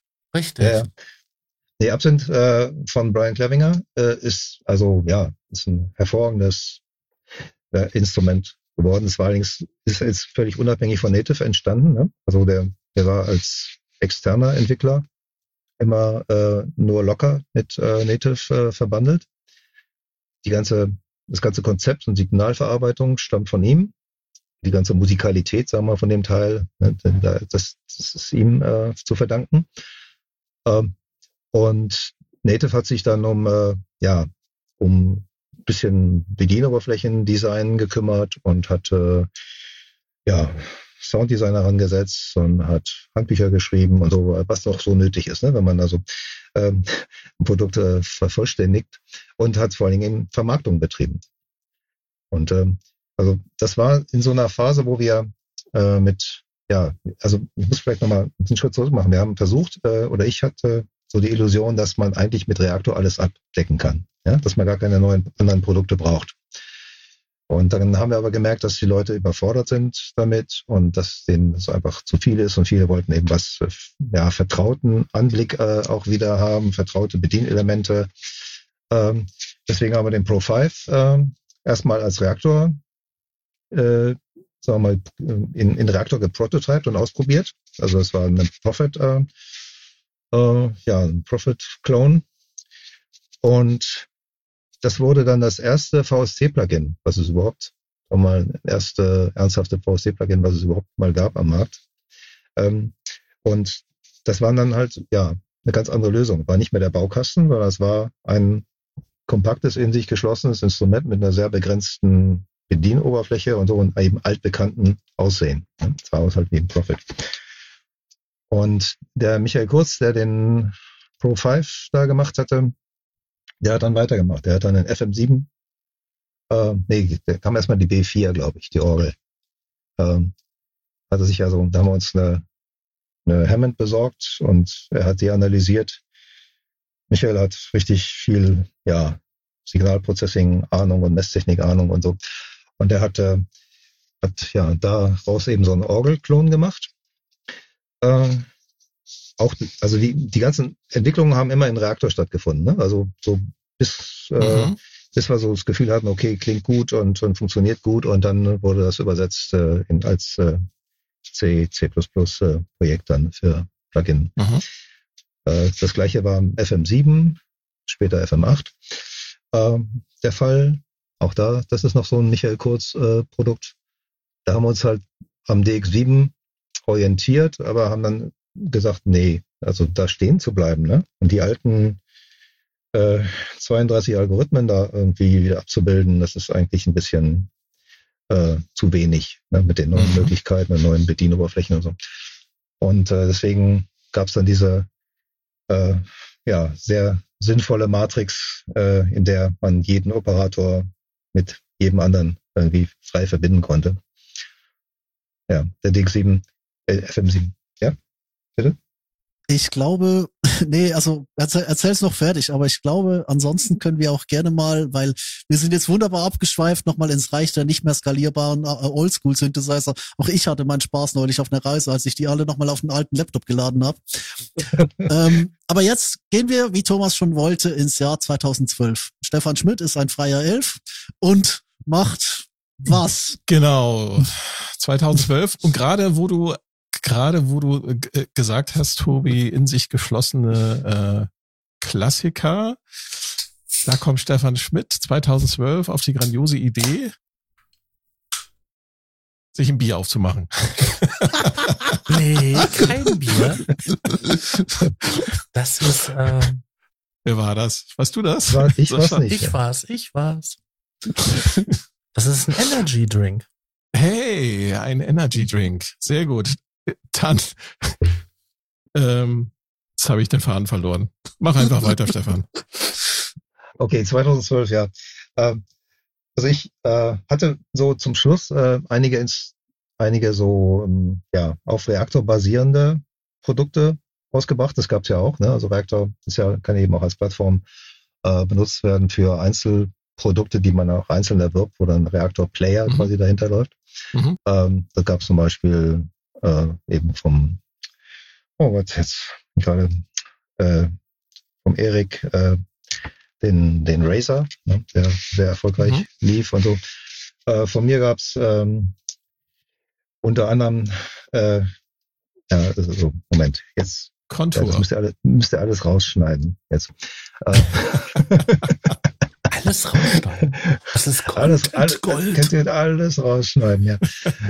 ich kriege mal äh, wirklich, äh, ich habe manchmal so eine Namensblockade. Nee, das ist menschlich, das lassen wir drin. Das ist Content Gold. Ja, äh, ja egal. Ich habe jedenfalls äh, drei, äh, drei äh, kleine Synthes äh, da rausgebracht. Ähm, zum Beispiel Prism, ja, war eins davon. Also, mhm. als wir Modular, äh, Modalsynthese äh, äh, eingeführt hatten in den Reaktor, war das ein gutes Demo auch, äh, wie Modalsynthese benutzt werden kann. Mhm. Und äh, naja, und die Erfahrung, die ich da so gemacht hatte mit den, äh, mit diesen kleinen äh, ähm, ja, Reaktorinstrumenten, das, das hat mich, äh, ja, hat mich ein bisschen genervt und gewurmt, dass ich gemerkt habe, die Leute haben mir gesagt, ja, ich habe das installiert und ich habe, ja, ich benutze das und äh, dann habe ich so ein, zwei Fragen gestellt, habe ich gemerkt, der hat das nicht wirklich benutzt, der hat das nur mal irgendwie offen gehabt und und das ist auch klar, die Leute haben 200, 300 Plugins ja, auf ihren Rechnern. Die haben äh, mhm. ne, äh, und die machen vieles wahrscheinlich nur kurz auf oder benutzen irgendwie ein paar Presets davon und ja, äh, dafür ist mir aber irgendwie das ein bisschen zu schade, was ich da entwickelt habe. Äh, also so die Eitelkeit, die da äh, äh, getroffen ist, in gewisser Weise. Und deswegen habe ich gedacht, das nee, war, also das war halt so der Moment, wo du gedacht hast, Speichermedien werden immer kleiner. Ich baue jetzt was, wo man was anbauen muss im Haus. ja, der braucht ein bisschen. Nee, äh, genau. Nee, und dann, dann ist es, äh, es ist also äh, ja dieser ähm, dieses Commitment, ne, wenn man sich ein Stück Hardware hinstellt, ja, das ist in, in mehrerlei Hinsicht also ein ganz anderes Commitment, als wenn man sich ein Plugin irgendwo unterlädt ähm, und installiert. Total. Das Plugin nimmt nicht dauernd Platz auf dem Bildschirm weg, weil man klickt einfach den Schließbutton und es ist weg. Ja? Während ein Hardwaregerät, da stellt man sich hin, dafür gibt man relativ viel Geld aus, das steht dann da, nimmt Platz weg, in, ne, äh, steht da und sagt, spiel mich, spiel mich. Ne? Und äh, oder ich verstaube. Ne? Das ist eine, äh, also eine gute Eigenschaft irgendwie, weil es so Hardware will ernst genommen werden. Ich meine, ich kenne jetzt auch eine Menge Kunden, die haben einfach 20, 30, 50 Synthesizer rumstehen und nehmen die auch nicht ernst. Ähm, also so, also diese typischen Sammlertypen. Aber ähm, also was mir vorschwebte, war eben ein Instrument, auf das so, ja, im Vergleich zu diesem Fast Food, ja, was man äh, in der Software Ecke bekommt, äh, sozusagen Slow Food ist, ja, wo man also sich ransetzt und stundenlang dran bleibt und monatelang mitarbeitet, jahrelang am besten. Ähm, und äh, was sich auch lohnt. Also das ist natürlich auf der anderen Seite auch die unsere, soll man sagen, Verpflichtung, was zu liefern, was sich auch wirklich lohnt, dass man da so dran äh, lange Zeit damit verbringt. Ja, und da äh, hat sich das, äh, das letzte Konzept, an dem ich da so gearbeitet hatte, das war dieser Face 22 Synthesizer, der dann später ja zu Kontur auch wurde noch und äh, in, äh, dann auch in C15 gelandet ist als äh, Sound Engine. Ähm, das hat sich äh, für mich so dargestellt, ja, das, das ist eigentlich ein ziemlich simples Teil, besteht nur aus zwei Oszillatoren und zwei Filtern, aber äh, da kann man Ewigkeiten mit verbringen. Das ist also Sounddesign technisch ein hochinteressantes ja, Feld, auf dem man sich Lass mich, Lass mich mhm. da ein, eine Frage dazwischen schieben, oder was heißt hier dazwischen ja. schieben? Lass, lass mich äh, das Gespräch mal in, in, genau diese Richtung lenken, und zwar in Richtung C15. Ähm, der Hamburger Künstler, der Hamburger Musiker Stimming hat über den C15 gesagt, das wäre das Rhodes des 21. Jahrhunderts. Peter Kern von äh, Create Digital Music hat äh, geschrieben, dass es ein Ultra Expressive Keyboard Instrument sei. Und auf beat.de ist über den C15 zu lesen High-End Synthesizer. Was ist es denn jetzt? Ja, es, äh, äh, wir haben ja den, den Claim auch äh, äh, for those who love to play keys. Ja, also es geht schon um das Keyboard-Spielen auch sehr stark. Ne? Also mich, mhm. äh, mich interessiert an einem Instrument auch in die Spieloberfläche. Was, äh, was spiele ich da, äh, was fasse ich da an und wie spielt sich das? Und das ist eben, äh, und da will man, also wenn man eben so oldschool-mäßig unterwegs ist und eher vom Jazz äh, zum Beispiel herkommt oder von der Rockmusik, äh, äh, Ex Expressivität, Ausdrucksmöglichkeiten mhm. sind da wichtig. Und Synthesizer sind nicht unbedingt bekannt dafür, dass man da besonders expressiv spielen kann. Ähm, also oft sind es klischeehafte das klischeehaftes Abrufen bestimmter Soundflächen oder oder oder eben ja Arpeggien äh, meist, oder Sequencer getriebenes Zeug. Ähm, und das, äh, was mich gereizt hat, äh, war eben elektronisches Musikinstrument zu bauen, was für nicht elektronische Musik gedacht ist. Mhm. Also elektronische Musik hat ja nicht nur eben die elektronische Klangquelle, sondern eben vor allem auch diese elektronische Produktionsweise als äh, als Merkmal. Ne? Elektronische Musik ist eigentlich ohne Sequencer nicht zu denken. Oder was als elektronische Musik so bezeichnet wird, ja? Ja, also es, es kommt halt von da. Also ich kenne jetzt schon so Leute, die äh, den, den Sequencer versuchen, also nicht, nicht versuchen zu ersetzen, sondern sagen halt, wir wollen so ein bisschen diese diese äh, Pattern-basierte Musik machen wir jetzt live. The Nordwest machen das live relativ gut und äh, Mostly Robot, da dieses NI-Projekt, äh, das da über Festivals geschleift wurde, die haben es nicht ganz so gut hinbekommen, oder? Aber ich, ich verstehe natürlich, was du meinst. Also diese so, so raus aus dem, aus dem Grid quasi, raus aus der aus den, genau, Patterns. Ja, das war für mich musikalisch gesehen nicht unbedingt also jetzt ein, ein großer Fortschritt, ne, dieser Grid äh, und, und patternorientierte Musik fand ich eher, ich, ich meine, ja, wenn man James Brown hört äh, oder sich Videos anschaut, nachher, okay, in vieler Musik sind dann James Brown Loops drin, ja, der, wo der Drummer mhm, von James ja, Brown ja. oder so, ja. Der, äh, aber der, nicht, der weltberühmte Amen Break. Ja, oder Amen Break oder sowas, ne? Also das, das ist so eine, das ist so ein, ja, also die ganze Sample-Kultur, ne, hat, hat das ja und Loop-Kultur das so, ja, ja. Ähm, dann irgendwie sich die, die Rosinen quasi rausgepickt und daraus versucht, neuen Kuchen zu machen. Zu backen. Ähm, die haben aber, ganze Musikgenres damit begründet. Also der Alan ja, ja. Break ist verantwortlich für Drum and Bass, genau, Jungle, ja. Grime äh, und unzählige andere Musikstile oder Musikrichtungen. Aber, wir sind aber, aber, inzwischen am, wir sind aber inzwischen am Punkt, wo Leute so. den Amen Break Sample und in den YouTube-Kommentaren steht dann, das stammt aus dem und dem Soundpack. ja, ja, klar. Das ist das Recycling des Recyclings. Ähm, ja, und, und ähm, jedenfalls, ähm, mich hat immer, mich haben immer improvisierende Musiker interessiert, Musiker, die live auftreten, Musiker, die live auch alles live spielen, also die jede mhm. Note, für jede Note verantwortlich sind, die sie spielen. Ähm, und äh, wo eben auch viel schiefgehen kann, die also Risiko eingehen und äh, wo ähm, ja, wo aber auch die Spannung da ist, irgendwie so, oder die, ja, die, die für, für das Publikum auch wirklich was geboten wird. Ich habe keine Lust, Leuten zuzugucken, die ein Knöpfchen drehen oder Schalter drücken. Ähm, Also das ist okay in der Produktion, auf der Produktionsebene, aber in der, auf der Performance, ich bin eben total auf 100% live äh, äh, ausgerichtet als Konsument. Und ähm, ja, und solchen Musikern wollte ich was bauen. Ja? Ähm, darum geht's also dass beim, beim C15, ein Instrument, das, wenn man es gut spielen kann, auch sehr gut klingt.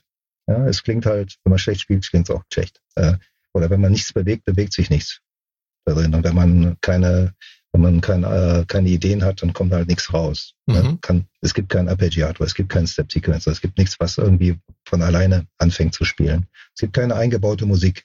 Was aber, was aber äh, drinne ist, ähm, oder was heißt drinne? Ähm, also äh, äh, warum hat Stimming das, das Rhodes des 21. Jahrhunderts genannt? Weil du tatsächlich auch quasi den Synthesizer mit einer entsprechenden, äh, mit einem entsprechenden Software-Editor gekoppelt hast. Also man kann quasi den Synthesizer auch direkt am iPad äh, oder am Computer editieren. Das ist der 21. Jahrhundert-Anteil, ja. Äh, Richtig. Das stimmt, ja, ja. Äh, ansonsten beim Rhodes, also vielleicht noch so, äh, also wir haben, also ich denke, Stimming ist auch ähm, oder war fasziniert von, von bestimmten Sound, äh, Aspekten. Mhm. Ne? Also Stimming ist auf der mhm. Suche nach Sounds. Stimming ist natürlich ein Producer, der äh, das Ding nicht live spielt und der aber eben zu schätzen weiß, was die Sound Engine so hergibt und äh, wie man äh, irgendwie da auch relativ schnell vielleicht so eingreifen kann und und äh, ja, also bei, bei Stimming ist es eine, wie soll man sagen, eine Soundquelle, ne, die er absampelt und die er dann wie weiterverwendet. Und ähm, ja, das ist äh, also das ist ein anderer Aspekt. Also ich, äh, also mh, die, die quasi die Verweigerung oder die der harte Bruch, den ich da gemacht habe, quasi mit äh, mit der Szene, für die ich vorher gearbeitet habe, ähm, äh, Verweigerung von MIDI, okay. Ähm, das hatte eben damit ja, zu tun, dass ich mich, mich erstmal darauf, äh, darauf ja. fokussieren wollte, ein Instrument, was wirklich spielbar ist und, mhm. äh, zu machen für Leute, die spielen können und spielen wollen. Und mhm. damit hast, hat man eben ganz starkes Filter. Wenn kein MIDI dran ist, fühlen sich alle abgestoßen, die halt nicht spielen können. Ähm, äh, inzwischen haben wir das, äh, ja, dieses, das nicht mehr so rigoros. Nachgereicht. Ja, wir haben es nachgereicht. Äh, wir haben äh, als zweites irgendwie keine Automatismen. Es gibt also nichts, was auch die typische Synthesizer-Erwartung ist, dass da schon was für, vor sich hin tuckert. Und äh, wenn man nur eine Taste drückt, dann passiert schon ganz viel. Das passiert hier nicht. Es gibt keine LFOs, keine Step-Sequencer, nichts, was irgendwie selber so Strukturen, Patterns oder irgendwas generiert. Also entweder ich habe Pattern im Kopf und kann sie spielen oder ich habe halt keine Pattern. Ja. Das dritte ist, äh, ja, es sind, wir benutzen kein komplexes, vorgeformtes Material. Wir benutzen keine Samples. Wir nehmen also, wir benutzen nichts, was irgendwie viel Information enthält, sondern die Information, mhm. äh, quasi die Komplexität der Klänge entsteht erst in, in der Millisekunde, wo ich sie spiele. Äh, nicht nur durch Spielen, sondern auch irgendwie durch die Struktur der Synth Engine, die Feedback Loops hat und sowas.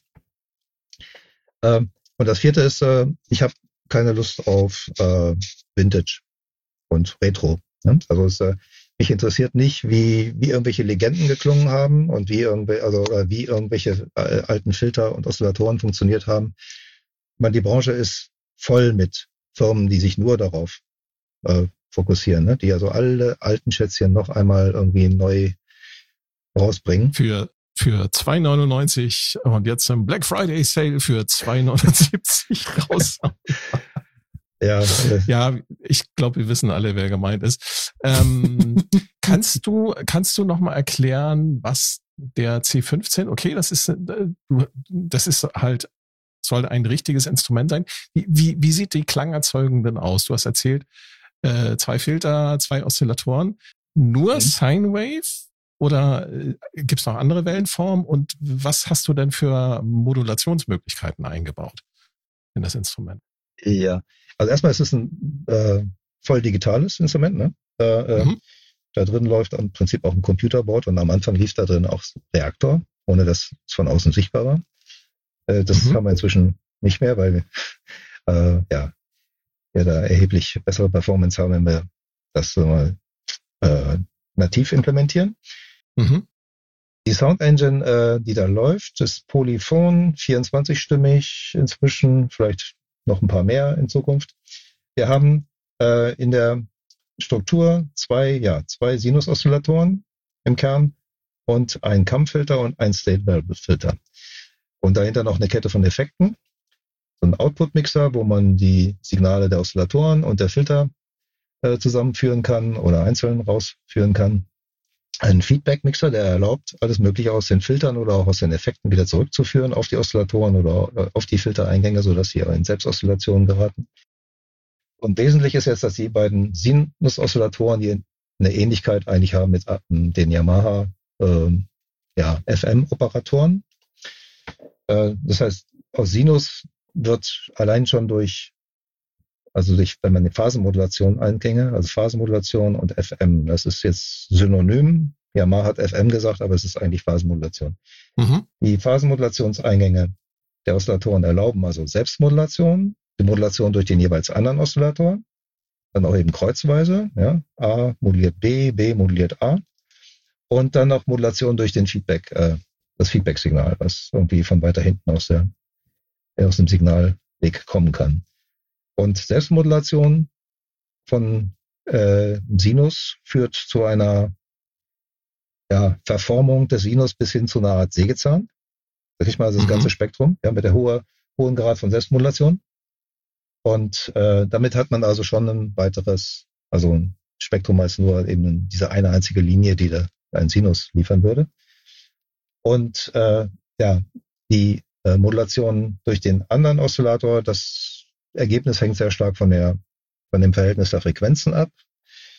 Äh, und äh, ja, wenn man, wenn der eine also irgendwie Vielfaches der Frequenz des anderen hat, äh, entstehen da ja andere Muster, sagen wir mal, von Obertönen, äh, aber noch harmonische. Wenn man nicht in Vielfachen denkt, sondern in ja, irgendwelchen krummen äh, äh, Verhältnissen, dass der eine zum Beispiel 1,3 mal die Frequenz zum anderen hat, dann entstehen alle möglichen nicht harmonischen äh, Teilfrequenzen. Und äh, das äh, erzeugt dann ein metallisches, teilweise geräuschhaftes äh, Klangbild. Und äh, das ist auch für mich der interessantere Teil. Also das ist eben was bei analogen und virtuell analogen Synthesizern höchstens eben, ja, eben wenn die auch mal Ringmodulation oder FM oder sowas erlauben, aber sagen wir, die, der Standard-Oszillator ist immer ein harmonischer Oszillator, der irgendwie Rechteck, äh, Sägezahn, Dreieck oder so etwas liefert. Und das Gute, wenn man Sinus-Oszillatoren benutzt und die dann also quasi mit variabler Modulation, Modulation wird also von den Envelopes auch mitgesteuert, äh, betreibt, dann ist es fast so, als würde man einen Filter anwenden. Ja? Wenn die Modulation hoch ist, habe ich einen hellen Klang reduziere ich die Modulation, also fällt das, fällt der Envelope zum Beispiel ab, dann bekomme ich einen weichen Klang bis runter zum Sinus. Das ist also, als wenn das, als wenn ein Tiefpassfilter geschlossen wäre, ne, dann äh, oder runtergefahren wird in der Eckfrequenz, dann habe ich da äh, bleibt auch nur noch ein Sinus übrig. Aber hier ist es so, der, der Sinus ist immer der Ursprung. Und das, das merkt man den Klängen auch an, irgendwie. Das, also es, äh, die können irgendwie ganz brillant werden, die können aber auch wieder ganz soft werden, ohne dass ich da immer dramatische Filterbewegungen machen musste. Ähm, so, das, was aus den Oszillatoren kommt, wenn man das äh, auf die Ausgänge bringt, ohne die Filter überhaupt zu benutzen, dann kriegt man eine Menge ja, perkussive, E-Piano-artige, glockenartige, Zupfinstrumentartige Klänge äh, oder auch irgendwie schrilles, schräges Material schon raus. Das könnte man jetzt durch den State Variable Filter, das ist unser Filter, der so eher dem klassischen analogen Multimode-Filter da entspricht, mhm. ähm, führen und da kann man mit Filter, Filterresonanz, wobei wir zwei Cut-Offs haben, also die dann irgendwie zwei ja, Formanten quasi bilden können, ähm, kann man da so das äh, vielleicht zu wilde, zu helle Spektrum äh, von Oszillatoren im Filter äh, dann ausdünnen oder ja, irgendwie be begrenzen. Äh, oder das Filter wie ein Resonant Resonator auch betrachten. Dass man sagt, der Oszillator macht vielleicht ziemlich geräuschhafte ähm, Signale und das Filter filtert dann quasi auf eine Reso seiner Resonanz irgendwas raus, äh, was wie ein Ton klingt. Aber viel besser äh, als Resonator funktioniert eigentlich der Kammfilter. Das äh, ist eine Delay-basierte Einheit. Äh, man kennt das, wenn man Flanger hoch aufdreht im Feedback. Ja, dann äh, erzeugen die auch einen Ton. Äh, wenn man, wenn es noch gelingt, die Modulation auf Null zu stellen, ist das ein Ton, der nicht mal so auf und abwärts geht, einfach ein konstanter Ton. Und äh, wenn man da irgendwie ein Geräusch reingibt, dann wird, dieser, wird diese Resonanz angeregt. Oder ja, also Resonanzen gibt's überall. Vieles funktioniert so. Seiten äh, zum Beispiel, wenn man sie anreißt. Ähm, und äh, das Kammfilter ja, äh, ist aufgebaut eigentlich ja wie der klassische K plus Strong Resonator. Das heißt, man hat ein, eine Delay-Line, ein Feedback, was fast bis eins in sehr feiner Auflösung äh, äh, gesteuert werden kann. Bei eins wäre, wäre eine Daueroszillation, darunter sind es vielleicht zehn Sekunden lang äh, oder eine Sekunde äh, äh, Decay Time. Also wir schreiben auch nicht äh, Feedback dran, sondern Decay. Und wenn man, äh, wenn man den, äh, wir haben in, in dem Loop, der da läuft, haben wir einen Allpassfilter und einen Tiefpassfilter. Und das Tiefpassfilter, das ist noch der klassische Couple Strong. Ein Einpol-Tiefpassfilter würde also bei jedem Durchlauf des Loops, also immer wenn das Signal sozusagen reflektiert wird und wieder an Eingang zurückgebracht wird, wird es ein bisschen gedämpft. Und das, da es tausende Male äh, durch, äh, durch, das, äh, durch, diese, durch diesen Delay-Line-Loop äh, geht, äh, habe ich eine schnell abfallende Frequenzcharakteristik. Am Anfang ist es noch hell. Ich habe meinetwegen einen hellen äh, Impuls da reingegeben. Und nach äh, einiger Zeit wird er immer dumpfer und, im, ich höre dann nur noch diesen Grundton, der durch die Eigenresonanz dieser, des Kampffilters gegeben ist. Das klingt dann nach einer Gitarrenseite. Das ist so der Klassiker eigentlich auch bei den K-Plus-Strong-Algorithmen. Mhm. Und das Allpass-Filter, was noch drin ist, das, ähm, ähm, das verschiebt oder hat einen Phasengang, der nicht linear ist über die Frequenz, macht nichts mit der Amplitude ähm, und äh, erzeugt mir ja jetzt sehr fachlich äh, hier Gruppenlaufzeiten, die halt äh, nicht konstant sind. Und das bedeutet, dass sich Obertöne verstimmen, weil die Gruppenlaufzeit für einen Oberton eine andere wird als die für den Grundton. Und dann habe ich plötzlich schräge Obertöne und kriege krieg auch wieder metallische Klänge, also die nach, äh, die nach Platte, nach Glocke, nach Stab irgendwie klingen und nicht mehr nach Seite. Und jedenfalls diesen Kampffilter Resonator, den, den kann ich mit allem möglichen Material vom Eingang an, antreiben, äh, eben kurze Bursts drauf geben, was mit den Oszillatoren möglich ist. Ich kann die Oszillatoren auch in so einem Jitter-Modus betreiben, dann werden die mehr eher zu Rauschquellen. Wenn ich Rausch, permanentes Rauschen drauf gebe, dann ist es wie angestrichen, angeblasen, äh, was, wie sich das dann anhört. Kann aber das State Variable Filter noch dahinter schalten. Ich kann vom State Variable Filter wieder ein Feedback auf Eingang vom Kampffilter geben, dann kriege ich irgendwie angehobene Resonanzen. Also da, äh, das ist eine wilde äh, Spielwiese und der Feedback-Mixer erlaubt mir halt, ne, Signale rauszupicken aus der Struktur und sie wieder irgendwo zurückzuführen. Und äh, äh, das ist so dann, wo das Ganze auch überraschendes Verhalten entwickelt. Ne? Wenn man dir so zuhört, Stefan, hm? und ich erinnere mich jetzt an, an den Beginn äh, unseres Gesprächs.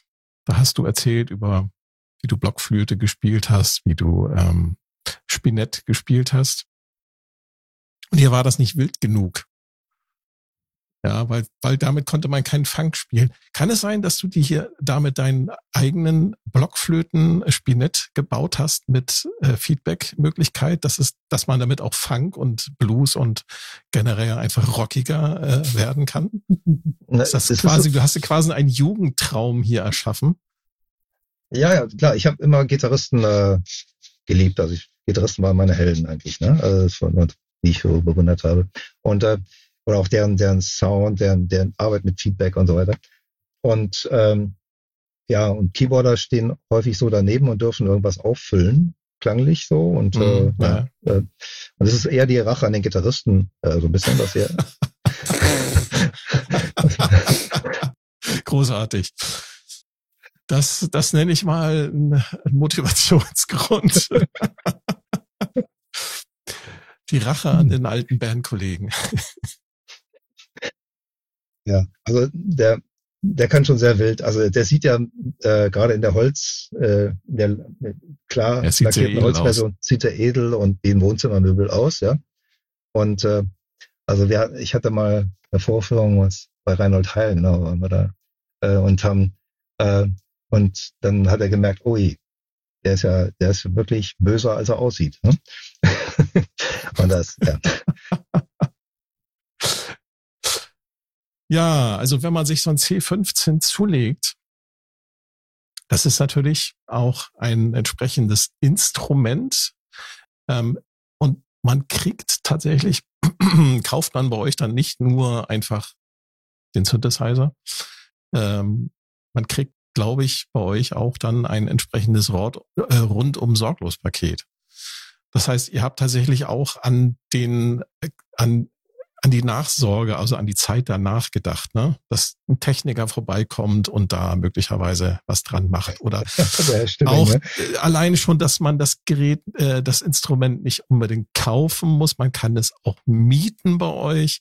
Ja, und der Mietkauf. Ihr habt, ihr habt da wirklich den Kunden in den Vordergrund gestellt, was auch heutzutage nicht mehr selbstverständlich ist. Man wird ja hier doch mehr oder weniger auch teilweise von der Musikindustrie als ja, als Konsumvolk äh, einfach abgespeist. Ne? Alpha-Tester ne? hätte ich jetzt gesagt. Oder als Alpha oder, oder Beta-Tester. Und bei euch, Alpha, Alpha. Ihr, ihr habt da so, ihr steckt da so viel Liebe und äh, ähm, ja, auch wie man an deinen Ausführungen jetzt auch nochmal gemerkt hat, sehr viel Liebe und auch sehr viel äh, Detail, äh, auf sehr viel Details achtet ihr. So Kleinigkeiten, die auch wirklich dann ich sag mal so, einem Instrument äh, dann auch näher bringt und ans Herz wachsen lässt. Ne? Ja, wir haben, also wir haben uns von vornherein für, für Direktvertrieb entschieden.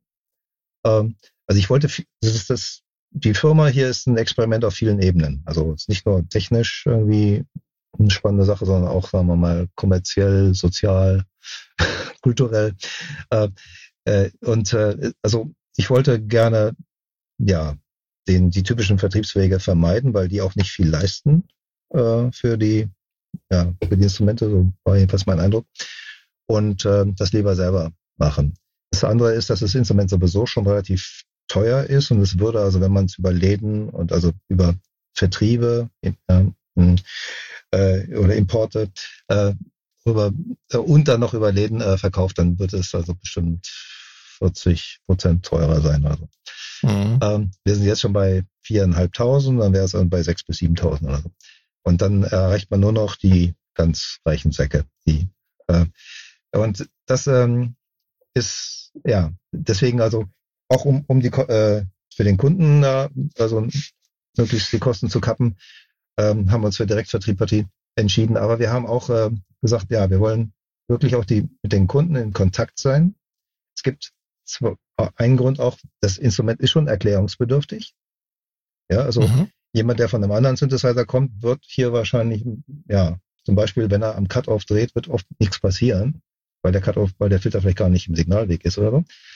Und ähm, es, ähm, also das heißt, ich wollte, dass die Leute, hm, dass wir den Leuten das auch erklären, dass wir sie betreuen in gewisser Weise, wenn sie Fragen haben, dass sie sich an uns äh, wenden können, dass wir, wenn sie Sounddesign äh, Bedarf haben, dass wir das teilweise zuliefern können. Also ähm, wenn da irgendwie, ja, also wir und wir wollen äh, eben, wir haben damit auch eine perfekte Übersicht über das, was passiert mit den Instrumenten. Wer setzt es ein? Wofür? Wer kommt damit klar? Wer kommt damit nicht klar? Da ich ganz viele Schulungen gemacht habe, äh, kann ich immer den Leuten zuschauen, wie sie scheitern, äh, vielleicht an bestimmten Bedienvorgängen und wir konnten die Bedienung optimieren. Wir konnten eben auf Requests von den Leuten natürlich reagieren oder eben auch sehen, was besonders gut äh, äh, ankommt. Ähm, ja, und wir wollten so eine der nettesten Firmen der Welt sein, also vielerlei Hinsicht. Äh, eben erstmal, weil mir eben auch junge, weniger betuchte User am Herz liegen, weil die oft die musikalisch die größeren Talente sind. Ähm, Gibt es dieses Rent-to-Own-Modell. Mhm. Äh, und das heißt, die, das, das Risiko oder die, die Einstiegshürde ist, ist, ist sehr gering. Äh, bei Rent-to-Own kann man auch jederzeit abbrechen und zurückgeben. Dann haben wir halt ein Gerät, was wir als refurbished äh, rausbringen können. Ist auch okay. Wir haben sogar den Leuten, die den vollen Preis zahlen, also gleich kaufen, und für die gibt es auch ein Rückkaufangebot, weil der Gedanke dabei war, quasi einen Gebrauchtmarkt lieber selber äh, mhm. zu bedienen und eben auch dafür zu sorgen, dass nur heile und refurbished Teile irgendwie unterwegs sind.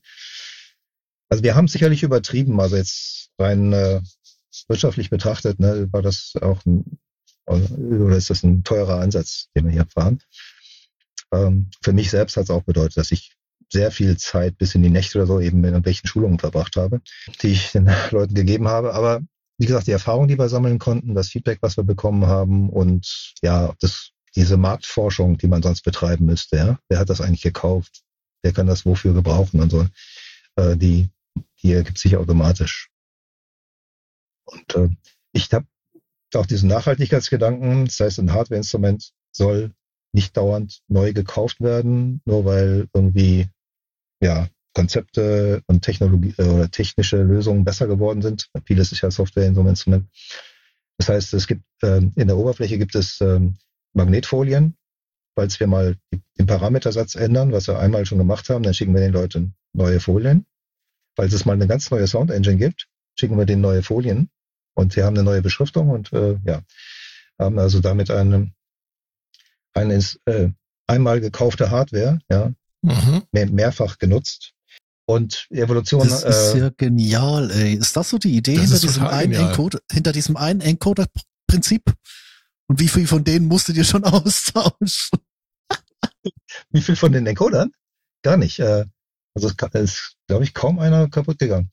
Äh, nee, äh, es ist, ähm, die Oberfläche ist sehr generisch gehalten. Es sind ja vier Panels, A24 Tasten, also 96 Tasten, die von Magnetfolien beschriftet sind. Und dann im mittleren Feld sind feste Beschriftungen, weil das sind so äh, so Grundfunktionen, äh, was weiß ich, äh, Decrement, Increment und Enter und Edit und Store und sowas.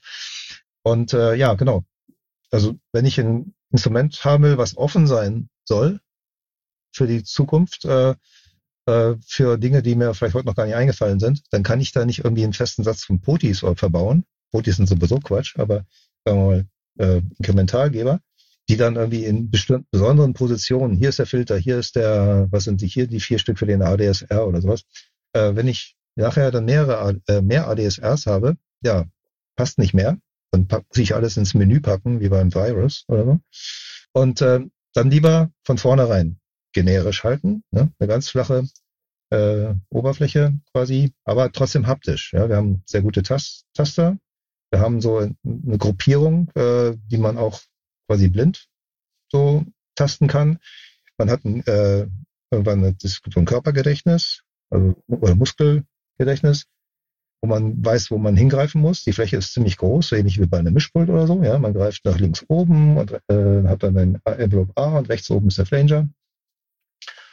Und äh, äh, also da äh, kann man, man kann diese Oberfläche kritisieren und wir waren auch am Anfang ein bisschen skeptisch weil es immer einen Schritt bedeutet. Ne? Parameter auswählen, dann Parameter bedienen. Ne? Das, ist, das ist eben nicht dieser direkte Zugriff auf äh, ein Bedienelement pro Parameter, sondern es ist eben noch dieser Zwischenschritt mit der Auswahl. Aber man kann verdammt schnell damit arbeiten. Also es äh, und wir, ja. ja. Ihr habt ja auch noch zwei Ribbon-Controller äh, an dem Instrument dran und ihr äh, habt ja auch noch ähm, die Möglichkeit geschaffen, dass man einfach ähm, Pedale anschließen kann. Da hat man natürlich noch mehr äh, Direkteingriffsmöglichkeiten, die auch vielleicht intuitiver zu bedienen sind, als wenn man erst unter äh, 25 Reglern den Cut-off finden muss. Genau, wenn man, wenn man jetzt live in, in, beim Spiel irgendwie eingreifen will in den Sound, dann muss man dafür dedizierte Elemente haben, äh, die so auch funktionieren. Das und das kann auch jedes Mal bei jedem Preset auch was anderes ja sein. Ne? Also wir haben Makro-Controls, die das so ein bisschen abstrahieren, wo man sagt, okay, mit dem Makro-Control A bestimme ich irgendwie den, was weiß ich, den Geräuschanteil in dem Klang und mit Makro-Control B die Helligkeit oder irgendwas so. Ne? Ähm, die wirken dann auf beliebig viele Zielparameter. Und die Makro-Controls können von den Hardware-Sources, wie wir sie nennen, also von den physikalischen Elementen, äh, dann ja, beliebig über eine Matrix äh, zugeordnet werden. Dann kann ich also einen Makrocontroller auf dem oberen Rippen, einen auf dem unteren Rippen und dann gleichzeitig vielleicht auch noch auf dem linken Pedal und auf dem rechten Pedal äh, haben. Also wir liefern das meistens mit drei Pedalen. Und der vierte, ja, das können Leute sich noch dazu. Die besorgen. Pedale sind mit dabei. Äh, okay. Naja, sagen wir mal so, die, die stehen schon getrennt auf der Rechnung, aber wir, wir äh, überzeugen fast jeden ja, aber ihr liefert davon. das dann mit Pedalen genau. aus und erklärt ja, ja, das dann ja, ja. Das ist natürlich äh, ist sehr wichtig. Ist sehr wichtig. Ähm, ich wollte noch einen Aspekt rausgreifen, weswegen Stimming gesagt hat, das wäre das Rhodes des 21. Jahrhunderts. Und zwar ist das die, ich lese es einfach mal auf Englisch vor von eurer Website, das ist die Continuous Digital Audio Capture Funktion. Das heißt, die Ausgabe, das, was man spielt, wird permanent aufgezeichnet. Äh, ich weiß jetzt nicht, äh, hier, ach so, 80 Minuten, in einem 80 Minuten langen Puffer und dann kann man sich jederzeit das über WLAN von dem Instrument äh, quasi einmal holen und in seine DAW importieren. Wie geil ist das denn? Ja, das Warum hat das nicht jeder Synthesizer? äh, genau, mit, also mitschneiden. Ja, irgendwann, äh, also wir haben da drin, ne, da läuft ein Linux-Rechner da drin. Ja? Das habe ich und mir schon gedacht hat, gehabt, anhand der, der, der ähm, der Dateien, die ihr liefert auf eurer Seite. Ah, ja. Da hätte ich mich auch noch ein paar Fragen zu gehabt. Und äh, der äh, und der hat ja ein paar Gigabyte RAM und davon können wir ruhig äh, 500 Megabyte abzweigen. Wenn man jetzt mit FLAC äh, ähm, Kompression arbeitet, äh, dauert es lange, bis man 500 Megabyte voll hat. Ja? Weil Leute ja die meiste Zeit nicht spielen und dann spielen sie wieder ein bisschen oder so. Das heißt, die 80 Minuten wären äh, die Zeit, die man äh, hätte, wenn man die ganze Zeit durchspielen würde, ja. Und äh, da dann eben auch absolute Stille herrscht am Ausgang eines Synthesizers, äh, macht, äh, ja, wenn ich nicht spiele, dann erzeugt das mir eben kaum äh, Memory-Verbrauch. Und äh, ja, ein Kollege hat das mal irgendwann, also wir haben dann solche Möglichkeiten diskutiert, aber er hat das dann irgendwann mal implementiert und meint, ja, es geht eigentlich ziemlich gut und einfach und dann braucht man halt noch eine User Interface dafür. Und ja, das User Interface, das ist ja sowieso, wir haben eine zweite Ebene, ne, das haben wir noch nicht erwähnt, äh, mit dem über Wi-Fi angekoppelten Device. Das kann vom, genau, vom ja. Telefon bis zum Computer alles sein, was, ja. äh, was Wi-Fi und einen Browser hat. Genau, ihr habt einen Webserver, der auf dem, äh, auf dem Instrument läuft äh, und ja, den man dann einfach dann benutzen kann um äh, den zu programmieren. Ne? Ja, wir haben, ne, also ne, das war auch ein, diese zweite Bedienoberfläche äh, ist quasi gleichwertig mit, mit dem, was man auf der Hardware bedienen kann und noch ein mhm. bisschen mehr. Und äh, man könnte auch, dann, weil das Gerät auch besteht ja auch aus zwei Teilen. Wir haben so eine Basiseinheit und die Panel Unit. Die Panel Unit könnte man auch zu Hause lassen. Ja, äh, äh, mhm. hat trotzdem noch die ganze, weil die ganze Rechentechnik ist in der Basis drin. Und da ist eben dieser Wi-Fi Access Point auch und ich kann äh, eben ja irgendeinen Browser öffnen und äh, ja, wenn ich mit dem Netzwerk verbunden bin vom C15 die entsprechende Adresse eingebe, dann sehe ich eine Webseite und die Hauptseite enthält alle Parameter in so einem grafischen User Interface und sie enthält alle Presets, die kann ich da hinschmeißen, wo ich will und hin und her schieben, also Preset-Bänke. Und das kann dann auch ziemlich groß und unübersichtlich werden. Das ist vielleicht nicht die beste Lösung geworden, aber ich habe also Zugriff auf alles äh, ja mit der Maus oder auf einem Touch-Device. Wir haben so touchgerecht auch eigentlich ausgelegt und kann Parameter ändern, kann Presets aufrufen. Ich kann vor allen Dingen, was wichtig äh, ist in, in der Arbeit, äh, wenn man ernsthaft arbeitet, äh, dass man sich Presets zusammenstellen kann, indem man einfach mit Drag und Drop, ich ziehe mir das Preset in die Bank, also ich mache einfach eine neue Bank auf, ziehe mir die Presets rein, kann die irgendwie mit, mit Farb Markierungen versehen und so weiter. Ich habe also dann ziemlich äh, gute Umgebung, in der ich äh, viel, also Komfort habe schon in der Preset-Verwaltung. Gibt's gibt's eine Morph-Funktion, dass man zwischen zwei Presets überblenden kann? Ich habe äh, das ganz früh in äh, quasi in die Ankündigung geschrieben und wir haben es immer noch nicht hundertprozentig implementiert. Wir können nur äh, so, so einen Zeitmorph machen, wie man es vielleicht von Lichtanlagen kennt oder so. Das heißt, von einem Preset zum nächsten können wir mit einem festgelegten Zeitübergang, äh, ähm, also zum Beispiel in fünf Sekunden oder so, ja, jetzt sind wir von einem Preset zum nächsten. Äh, das geht, das zeigt also, was Morphing so kann, aber wir können, wir haben kein Bedienelement, mit dem ich das Preset, ah, okay. äh, also die Morph-Position eingeben kann und sagen kann, ich morphe mit dem Pedal. Aber das Thema Morphing ist, äh, hat einen ziemlichen Einfluss auf das Design auch äh, der Audi Engine. Es gibt nämlich keine Schalter. Ja, ich kann ja nur morphen, äh, also nur wenn ich Parameter habe, die alle kontinuierlich sind, kann ich auch morphen. Stimmt, ja. Ich schalte also nicht zwischen Wellenformen um. Es gibt keine verschiedenen Wellenformen. Ich schalte nicht zwischen Filtertypen um. Es gibt nur einen Filter. Ich, bei Effekten, es gibt nur diesen Flanger. Wenn ich den entsprechend parametrisiere, wird er zum Chorus oder zum Phaser mhm. und so weiter. Alles ist äh, nur kontinuierlich, nur über Crossfades und Mix-Amounts und Modulations-Amounts und so ähm, zu bestimmen. Deswegen kann ich auch, wenn ich jetzt am Pedal, sagen wir mal, ich habe das Pedal oder über Makrokontrolle mit 20 Zielen verbunden, ja, äh, die, äh, die ich irgendwie beeinflusse, dann komme ich auch zum morphartigen. Äh, das ist dann auch schon quasi ja, Morphin, würde ich sagen. Genau, ja, ja. ja. Mhm. Und in der, in der grafischen Oberfläche noch ganz kurz wegen dem Recorder, ne, den, äh, den wir vorhin hatten. Äh, also da kann man ein, äh, auch ein zweites Fenster, man kann eigentlich beliebig viele Tabs aufmachen, die dann irgendwie alle verschiedene Aspekte irgendwie vom, äh, also da hilft uns die Browser-Technik, ne, weil die sowieso Tab, äh, Tabs bieten. Und in einem Tab kann ich also diesen Recorder laufen lassen, dann kriege ich die, so eine Art Wellenformanzeige für die Geschichte. Äh, was ich heute schon so alles gespielt habe, kann ich beliebig zurückgehen, mir das anhören, kann dann markieren, einen bestimmten Bereich, äh, was ich, ein paar Sekunden oder ein paar Minuten, äh, und die dann downloaden als FLAC-File oder als Wave-File. Und dann, wenn ich dann am selben Rechner bin, wo meine DAW läuft, brauche ich also nur noch äh, Drag and Drop in die DAW machen. Vorteil ist äh, erstmal, da ich verliere nichts, äh, also frühere Ideen und und und äh, geniale Momente sind irgendwo alle erhalten. Mhm. Auch ohne, dass ich, ich brauche keine Soundkarte anschließen und irgendwie auf, irgendwo auf Record drücken oder so. Das Ding nimmt einfach in dem Moment, wo ich es einschalte, nimmt, fängt er an aufzunehmen. Aus Privacy können, kann, kann man es auch abschalten. äh, und äh, das andere ist, ich habe auch eine Aufnahme in denkbar bester Qualität. Ja, es ist vor unseren Wandlern, also noch im Digital, in der digitalen Domäne aufgenommen. Es geht nicht nochmal über Kabel in ein weiteres Audio-Interface. Das ist, ah ja, das war übrigens, by the way, das war der Auslöser, muss ich sagen. Äh, unser ein guter Kunde und, und Sounddesigner Arovane oder Arovane, den habe ich irgendwas, den, genau, als wir, als wir MIDI hatten, äh, meinte ich, ja, willst du, willst du eine Beta oder eine, eine Vorversion haben mit MIDI? Nee, MIDI interessiert mich nicht. Okay. Äh, ihn würde digital Ausgang interessieren. Gesagt, ja, geht nicht, ist eine Hardwareänderung. Ne? Und dann haben wir genau, habe ich so weitergedacht und dachte, ja, digital Ausgang in dem Sinne geht schon, wenn wir einfach intern digital aufnehmen. Ne? Äh, dann sind wir eben komplett verlustfrei.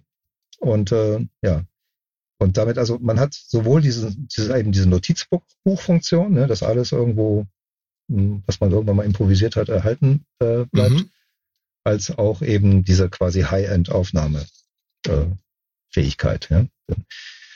Ähm, ja, der Recorder ist noch, hat noch ein weiteres ziemlich äh, frappierendes Feature, nämlich wir haben ein Undo-System, weil wir da drin an einem richtigen Computer arbeiten und mit richtig guten Programmierern auch arbeiten, äh, hat äh, der, der Henry, unser Chefprogrammierer, der hat eine, ein unendliches Undo mit beliebiger Verzweigung.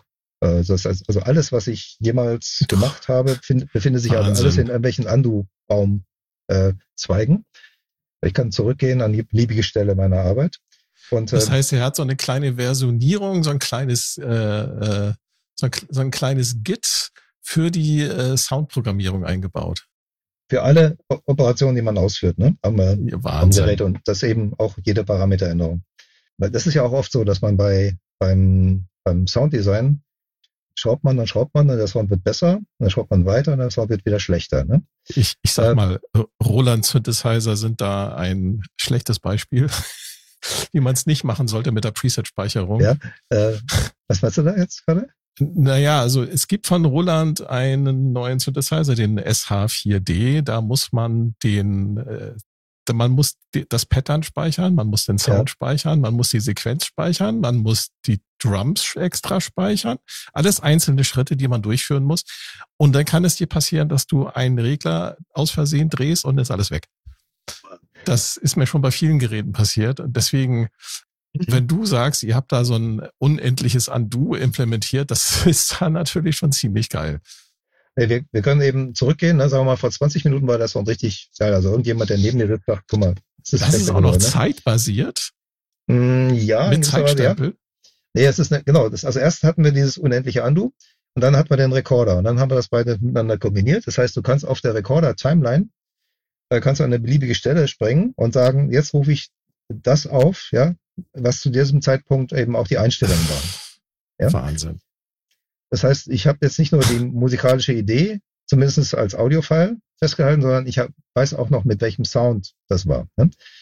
Wir haben auch so Marken, immer wenn ich ein Preset aufrufe, wird da eine Marke gesetzt, so dass ich also schon mal sehe, okay, das war anscheinend das Preset, aber wenn ich an dem Preset noch rumgeschraubt habe, äh, dann werden diese Änderungen halt auch vom Andu-System erfasst, mit Zeitstempel erfasst und ich kann dann diese Stelle wieder zurückfahren. Deswegen das Rhodes des 21. Jahrhunderts. ja. Naja. Ähm, Stefan, ich könnte dir noch stundenlang zuhören, aber ich glaube, wir haben schon über eine Stunde mittlerweile. Eine Stunde und 47 Minuten. ich hätte, habe noch so viele Fragen. Äh, oh. äh, hau raus. Sonst, sonst hätte ich noch zwei Fragen zum Abschluss. Ähm, Meine Standardfragen. Wenn man, wenn man sich bei euch ähm, auf der Seite umschaut, dann steht da ja auch was von von zukünftigen Engines, die halt hinzugefügt werden. Und ähm, da ist so halt der kleine Techniker in mir, der sich dann fragt, okay, irgendwann mal ist ja die Leistungsfähigkeit von so einem ähm, Rechner ausgeschöpft. Was habt ihr da für einen Rechner drin? Ähm, also das ist ein NUC-Board. Also NUC sind diese ah, okay. New Unit of Computing von, äh, von Intel, was jetzt vor kurzem abgekündigt wurde aber von Asus weitergeführt wird. Ähm, ja, Intel ist einfach, steckt tief in Problemen gerade. Ähm, und äh, das sind so 10 mal 10 Zentimeter große Mainboards mit Notebook-Technik drauf. Das sind also Core i3 Prozessoren in unserem Fall, die da einsetzen. Ähm, und da haben wir am Anfang die fünfte Generation verwendet. Inzwischen, ja, gibt's die zwölfte, dreizehnte Generation. Ja, 13 ähm, bis, ähm, bis i9, ne? Gibt es als ja, also Variante. Die, es gibt da immer kleinere CPUs. Also ja, genau, es gibt Wegen da nicht Wärmeentwicklung. Ja, nicht alles, äh, äh, alles so das voll full-blown Zeug da. Ähm, und die reichen auch aus, also zu einer Zweikern äh, CPU reicht völlig aus. Äh, und die Leistung ist schon beträchtlich. Und äh, ja, wir, bau, wir bauen jetzt äh, gerade so Nux aus der wieder Nux aus der siebten Generation, aber wir haben eine Menge Luft. Also wir mhm. verbrauchen, glaube ich, gerade erstmal 20 Prozent oder so von der zur Verfügung stehenden CPU-Leistung. Ähm, wow, das ist aber effektiv programmiert. Ja, hoffentlich, ja. Mhm. Äh, ja, wo du halt, nee, wo du halt merkst, du hast jetzt so, weißt du, vergleichs mal mit anderen Entwicklerfirmen, die jetzt äh, spontan auf den Gedanken kommen, ja, wir können eigentlich noch eine Synthese-Engine auf einem Chip schreiben. Ups, scheiße, es hat keinen mehr frei. Und du sagst da sowas von, von 20 Prozent. Und das in einer Firma, die ja im Grunde genommen, weil sie halt so, äh, was du vorher gesagt hast, weil sie so extrem kundenorientiert ist, dass du einfach auch ins Auto steigen kannst und einfach alle bestehenden C15s neue, neue Prozessoren reinstecken könntest. Ja, man könnte, also es, es wird wahrscheinlich eines Tages auch mal so sein, dass äh, die, äh, mhm. also wir reden gerade darüber, dass wir zum Beispiel die Stimmenzahl und die Samplerate auch mal hochsetzen wollen. Ähm, und das wird aber nicht bei allen Boards im gleichen Maße möglich sein. Ne? Wir werden also Boards haben, die ein bisschen langsamer sind, von, von früher sind und die, welche, die schneller sind. Aber ähm, wir haben, wie gesagt, bei auf allen haben wir genug Luft, um da noch, ja, wahrscheinlich die Stundenzahl zu verdoppeln. Ähm, und ja, von daher äh, ist das noch relativ mh, hm, locker. Und wenn ich jetzt über neue Synthese, äh, Synthese-Engines sprechen, dann bin ich da auch so puristisch. Das hat auch mit den Magnetfolien zu tun, aber äh, ich sage, du musst dich schon entscheiden. Ja, du kannst entweder die Synth Engine A betreiben, dann legst du diese Magnetfolien drauf, oder du kannst die Synth Engine B betreiben, dann legst du andere Magnetfolien drauf. Und äh, wir sind jetzt nicht so eine multitemporale äh, Workstation oder der C5. Ja, das ist dieses Works, diese Workstation-Haftigkeit ist sowieso immer so ein was, was viele Leute auch abschrecken würde. Ja, Workstations haben einfach irgendwie ja schlechtes Image. Funktionieren in der Praxis natürlich sehr gut, deswegen haben wir auch ganz viele Profis, so wie so ein Kronos oder so auf der Bühne stehen. Aber, Aber es, es, sind halt Kompromissinstrumente. Das ist, halt, also, das ist halt das Problem, oder? Wie ich auf der Seite war, mir die Produktfotos angeschaut habe, egal ob das jetzt ähm, von der Bedienoberfläche waren oder so Gesamtfotos, habe ich mir einfach nur gedacht gehabt, das Ding ist hübsch. Wirklich hübsch. Und ähm, da würde mich das auch gar nicht stören, dass ich da jetzt nicht irgendwie gleichzeitig zwei verschiedene Syntheseformen verwenden kann, weil hätte ich ein Klavier zu Hause stehen, habe ich nur ein Klavier da stehen, was nur Klavier kann. Und wenn ich dann die Möglichkeit hätte, aber sag ich mal, ich mache jetzt mal dann ähm, so eine virtuell analoge Sache oder in den nächsten Schritt gehe ich in Schalte um und habe dann irgendwie was Digitales an Synthese. Das finde ich jetzt, ich persönlich jetzt ziemlich cool. Ich meine, ist das ich, muss, ich kann das ja beim Klavier nicht machen. Ne? Klavier ist Klavier. Aber bei so einem elektronischen Instrument ist das schon eine geile Option. Und dieses, die Möglichkeit, die ihr geschaffen habe, das Instrument zu bedienen, das ist ausgefuchst, weil ich habe eine Möglichkeit gefunden, da ne, verschiedene Parameter auf ein und derselben Oberfläche halt bedienbar zu machen mit möglichst wenig Bedienelementen. Das das lernt man schnell. Du sagtest was vorhin vom Muskelgedächtnis.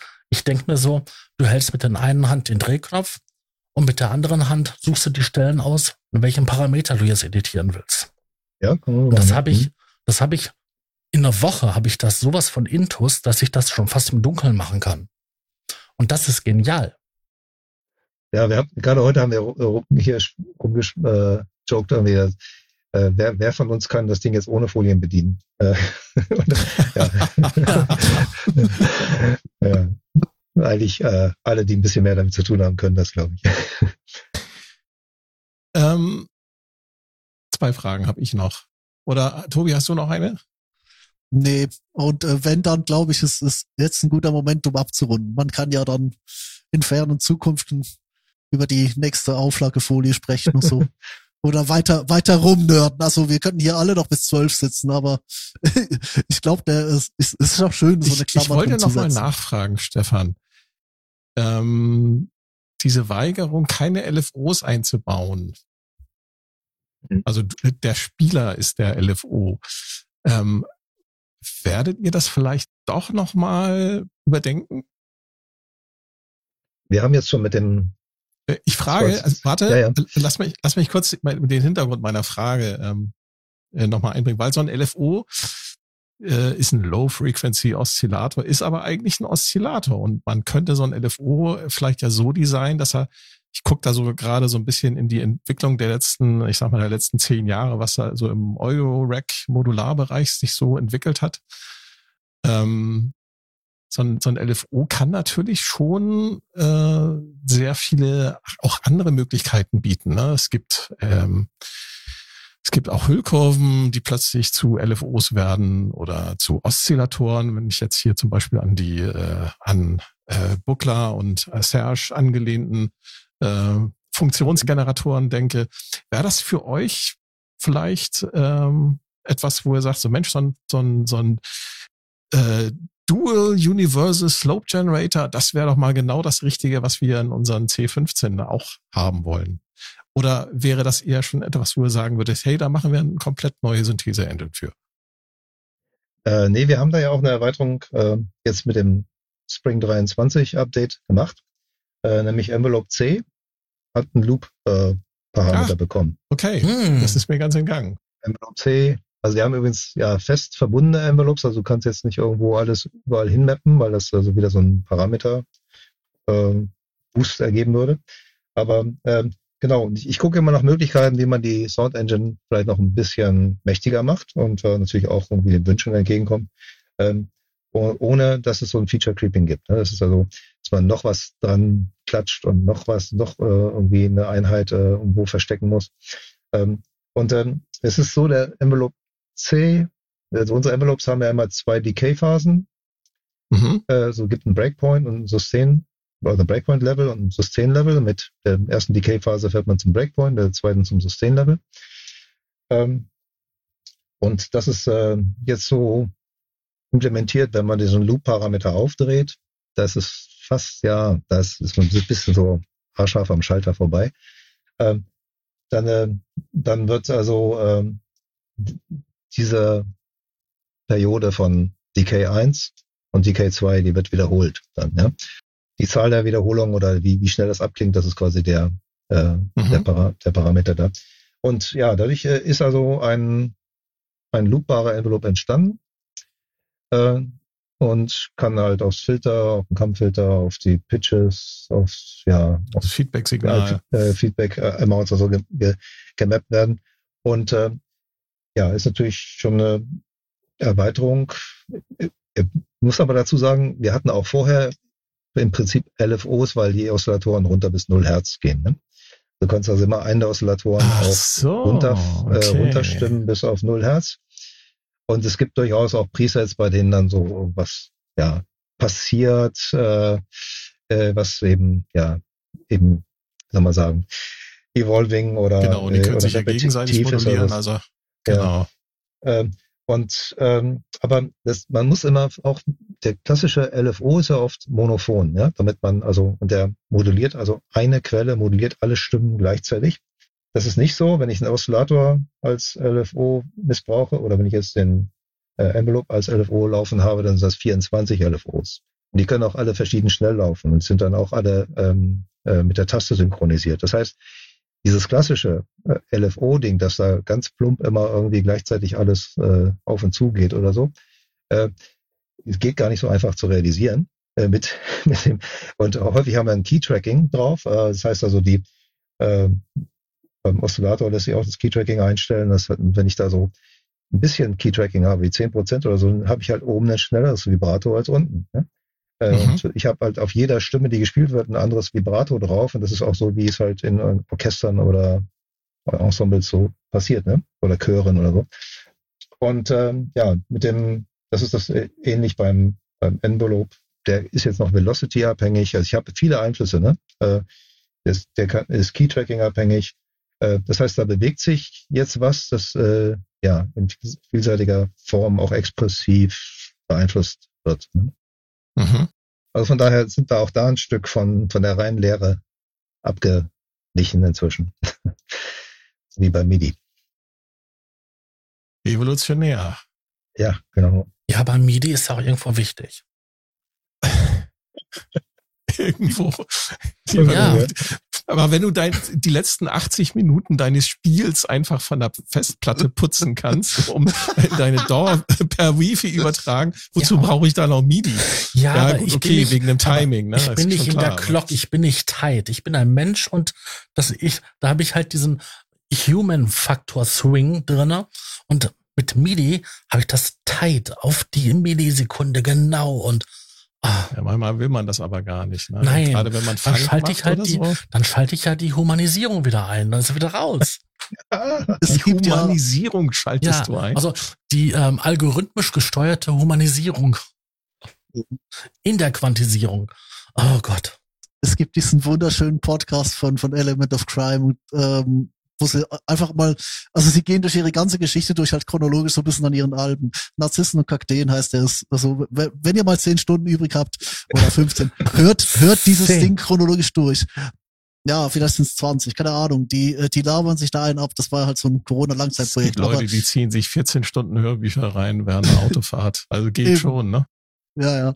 Es gibt diese Stelle, ich glaube, es ist irgendwo so in der, in der Mittelphase oder, oder äh, mit, mit Pyrolator und so, wo sie für irgendein Stück ähm, halt einen Arpeggiator dabei hatten. Und äh, Element of Crime, die sind ja wirklich, also das ist ja wirklich handgemachte Musik ohne Ende, oder?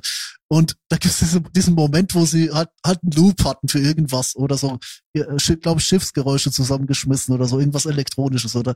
Und da, da gesagt, das ist im Moment so, okay, nee, das ist, das ist jetzt schon zu maschinell. Und dann so der Pirolator so, okay, gut, ja gut, machen wir einen Humanizer rein.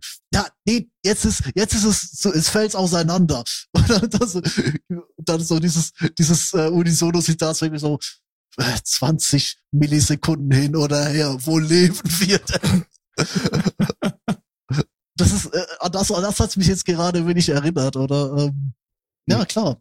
Also ich glaube, rausrendern ist ja das eine. Ich glaube, Sascha will eher die Sachen in den, in den Synthesizer reinrendern aus der DAW. Nein, ich will die Daten reinschicken, dass mir das Gerät tolle Klänge macht, die ich dann zurückbekomme und dann in meiner DRW mit diesen wunderbaren Möglichkeiten noch weiter veredle.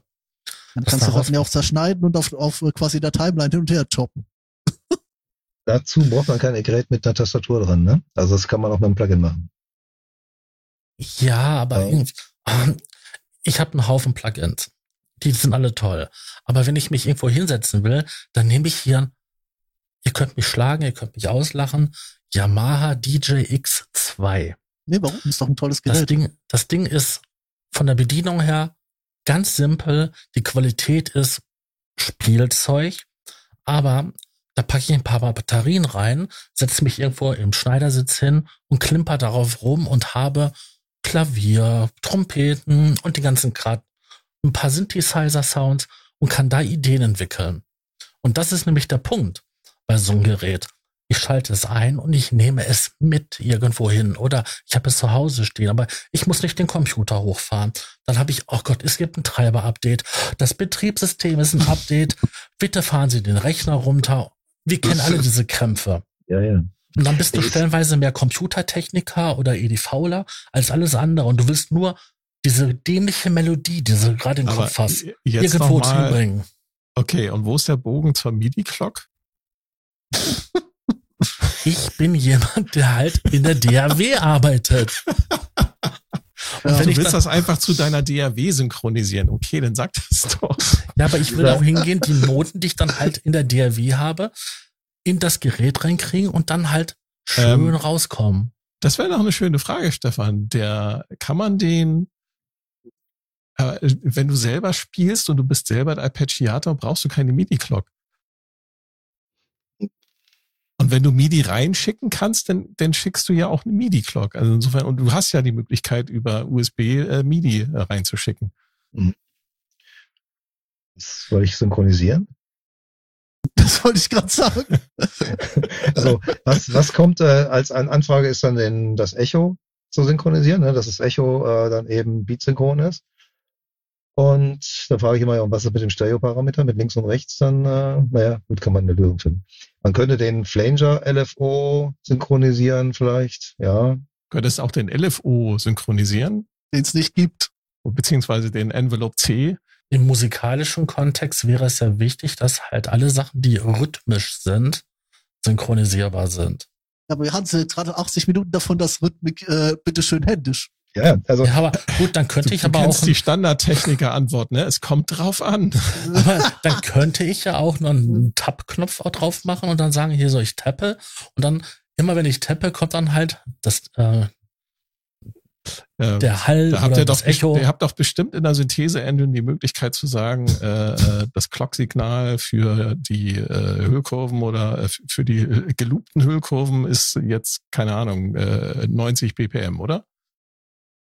Nee, das müsste man noch ganz schön äh, reinwirken. Also weil es ja, die Hüllkurven, jede Hüllkurve läuft für sich nach ihrem eigenen Gesetz quasi, nach ihren Und die eigenen Bildungs Delay? Ich glaube, das macht auch einen Teil ja. des Sounds aus. Also da ist, ja, da, Delay, da brauche ich nur einen Buffer äh, quasi. Klar, da, da kann ich ja sagen, die, die Zeiten, mit denen ich da so ein Delay, die kann ich irgendwie quantisieren. Ne? Auf, also ich kann irgendwie einen reinkommenden Clock analysieren oder eine rein, also oder, oder eine eine Beat-Angabe, die irgendwie bei MIDI kommt und äh, kann, äh, kann dann die, die Echo-Times darauf äh, quantisieren. Also die Delay-Zeit ist bei euch in Millisekunden dann? Ja, ja. Hm. So Elektron-Style. Der ist doch bei vielen Geräten, also bei vielen ja. Hardware-Geräten. Ja, das, das stimmt, Millisekunden. Ja. Wir, wir wissen ja nicht, ja, ja, genau. Also mich kam, also ich kenne das alles so aus, aus Native-Zeiten und man hat ganz viel Zeit damit verbracht, dass alles mit allem synchronisiert werden soll und äh, alle möglichen Schnittstellen bedient werden sollen und auch noch das Verhalten der DAW beim Restart äh, äh, mitten im Loop und was weiß ich so äh, äh, äh mhm. abgebildet werden ja. muss. Ne? Also dass dann alles mit slaved. Und ja, ich bin halt froh, dass ich meine Zeit nicht damit verschwenden muss, irgendwie solche, solche Synchronisationsprobleme zu lösen. Ne? Was Weil ich denke, ja. ja. Nee, nee. Du machst fertig, ich mach die Überleitung nachher weil du denkst. Dann machen wir jetzt die Überleitung zu ja, meiner okay. letzten Frage. Und ja, das war nämlich die Überleitung, die ich vorhatte. Dann kommen wir dann nämlich auch schon zum Schluss von dieser ganzen. Eine Frage, die ich jedem unserer Gäste stelle, ist, wegen der Zeitverschwendung, deswegen war die Überleitung wegen der, wegen der Synchronisation. Stefan, Ja. was machst du, äh, wenn du nicht gerade an äh, Features, an neuen Features für den C15 oder an irgendwelchen Bauteilbeschaffungs äh, teilnehmen musst oder an äh, sonstigen Kundenproblemen dich beschäftigst. Was machst du in deiner Freizeit? Womit entspannt sich Stefan Schmidt? Ich, ja, ich bin gern draußen unterwegs mit dem Rad. Ich bin gern im Grünen. Wir haben hier in Berlin viel Parks, Seen, Wälder und sowas. Das wäre jetzt so die wirklich ganz, also die Zeit, wo ich ga- ganz vom Thema quasi mal frei bin. Aber äh, am, am wichtigsten ist mir eigentlich meine Zeit zu verwenden, um besserer Musiker zu werden. Also dann sitze ich halt zu Hause am, am Digitalpiano zum Beispiel. Ich habe irgendwie, ich gucke mir, also ich habe hab auch einen Klavierlehrer mal wieder eine Zeit lang gehabt. Ich habe äh, ja gucke mir alle möglichen YouTube-Videos an. Ich äh, le- lese irgendwelche Jazzharmoniebücher und so weiter. Also das ist für mich auch das Spannendste und das ist auch für mich sozusagen noch so, ein, so eine Torschluss-Panik Panik in gewisser Weise. Ich ärgere mich, dass ich eben in meinem Leben nicht genug musikalische Bildung, also für mein Gefühl nicht genug musikalische Bildung äh, mehr angeeignet habe und nicht genug geübt habe und versuche das jetzt nachzuholen. Das finde ich Und, schön. Ich ja. finde das toll. das ist mal, also das ist auch, sind die Momente, wo ich auch am, ja, am zufriedensten, am glücklichsten bin, wenn mir da was gelingt. Ne? Also das, ähm, so, oder wenn ich merke, ich mache Fortschritte oder da fließt irgendwas, was ich, was ich früher nicht konnte oder so. Ne? Ich finde, das ist ein wunderbares Schluss, Schlusswort. Pantares, alles fließt. Gut. In diesem Sinne, schaltet auch beim nächsten Mal wieder ein, wenn ihr den Sascha sagen hören wollt. Der Probe-Podcast beim gemütlichen Talk aus dem Proberaum. Ich bedanke mich bei allen Zuhörern, bei unserem besonders interessanten Gast und ähm, wünsche euch einen schönen Mittag, Morgen, Abend, eine gute Nacht und ähm, sage Tschüssi. Tschüss. Vielen Dank, Stefan. Ja, ich danke auch. Und ich sag auch Tschüss. Will Tobi nix sagen? Wie ist fertig? Hallo? Tobi sagt Oh, Tschüss. da müssen wir wieder schneiden. Das wird ja wieder eine. Nein, nein, das wird nicht geschnitten. Da war der Cut, Leute. Da wäre der Cut gewesen. Ja, egal. Macht's gut. Tobi, tschüss. Tschüss. Okay. Tschüss, macht's gut. Unterstützer erhalten Vorabzugang zum Rohschnitt der Podcast-Folgen vor der eigentlichen Veröffentlichung. Weitere exklusive Inhalte wie Vor- oder Nachgespräche oder eine Art Tagebuch. Alle Informationen, wie man Unterstützer wird, findet ihr in den Show Notes. Der Probe-Podcast.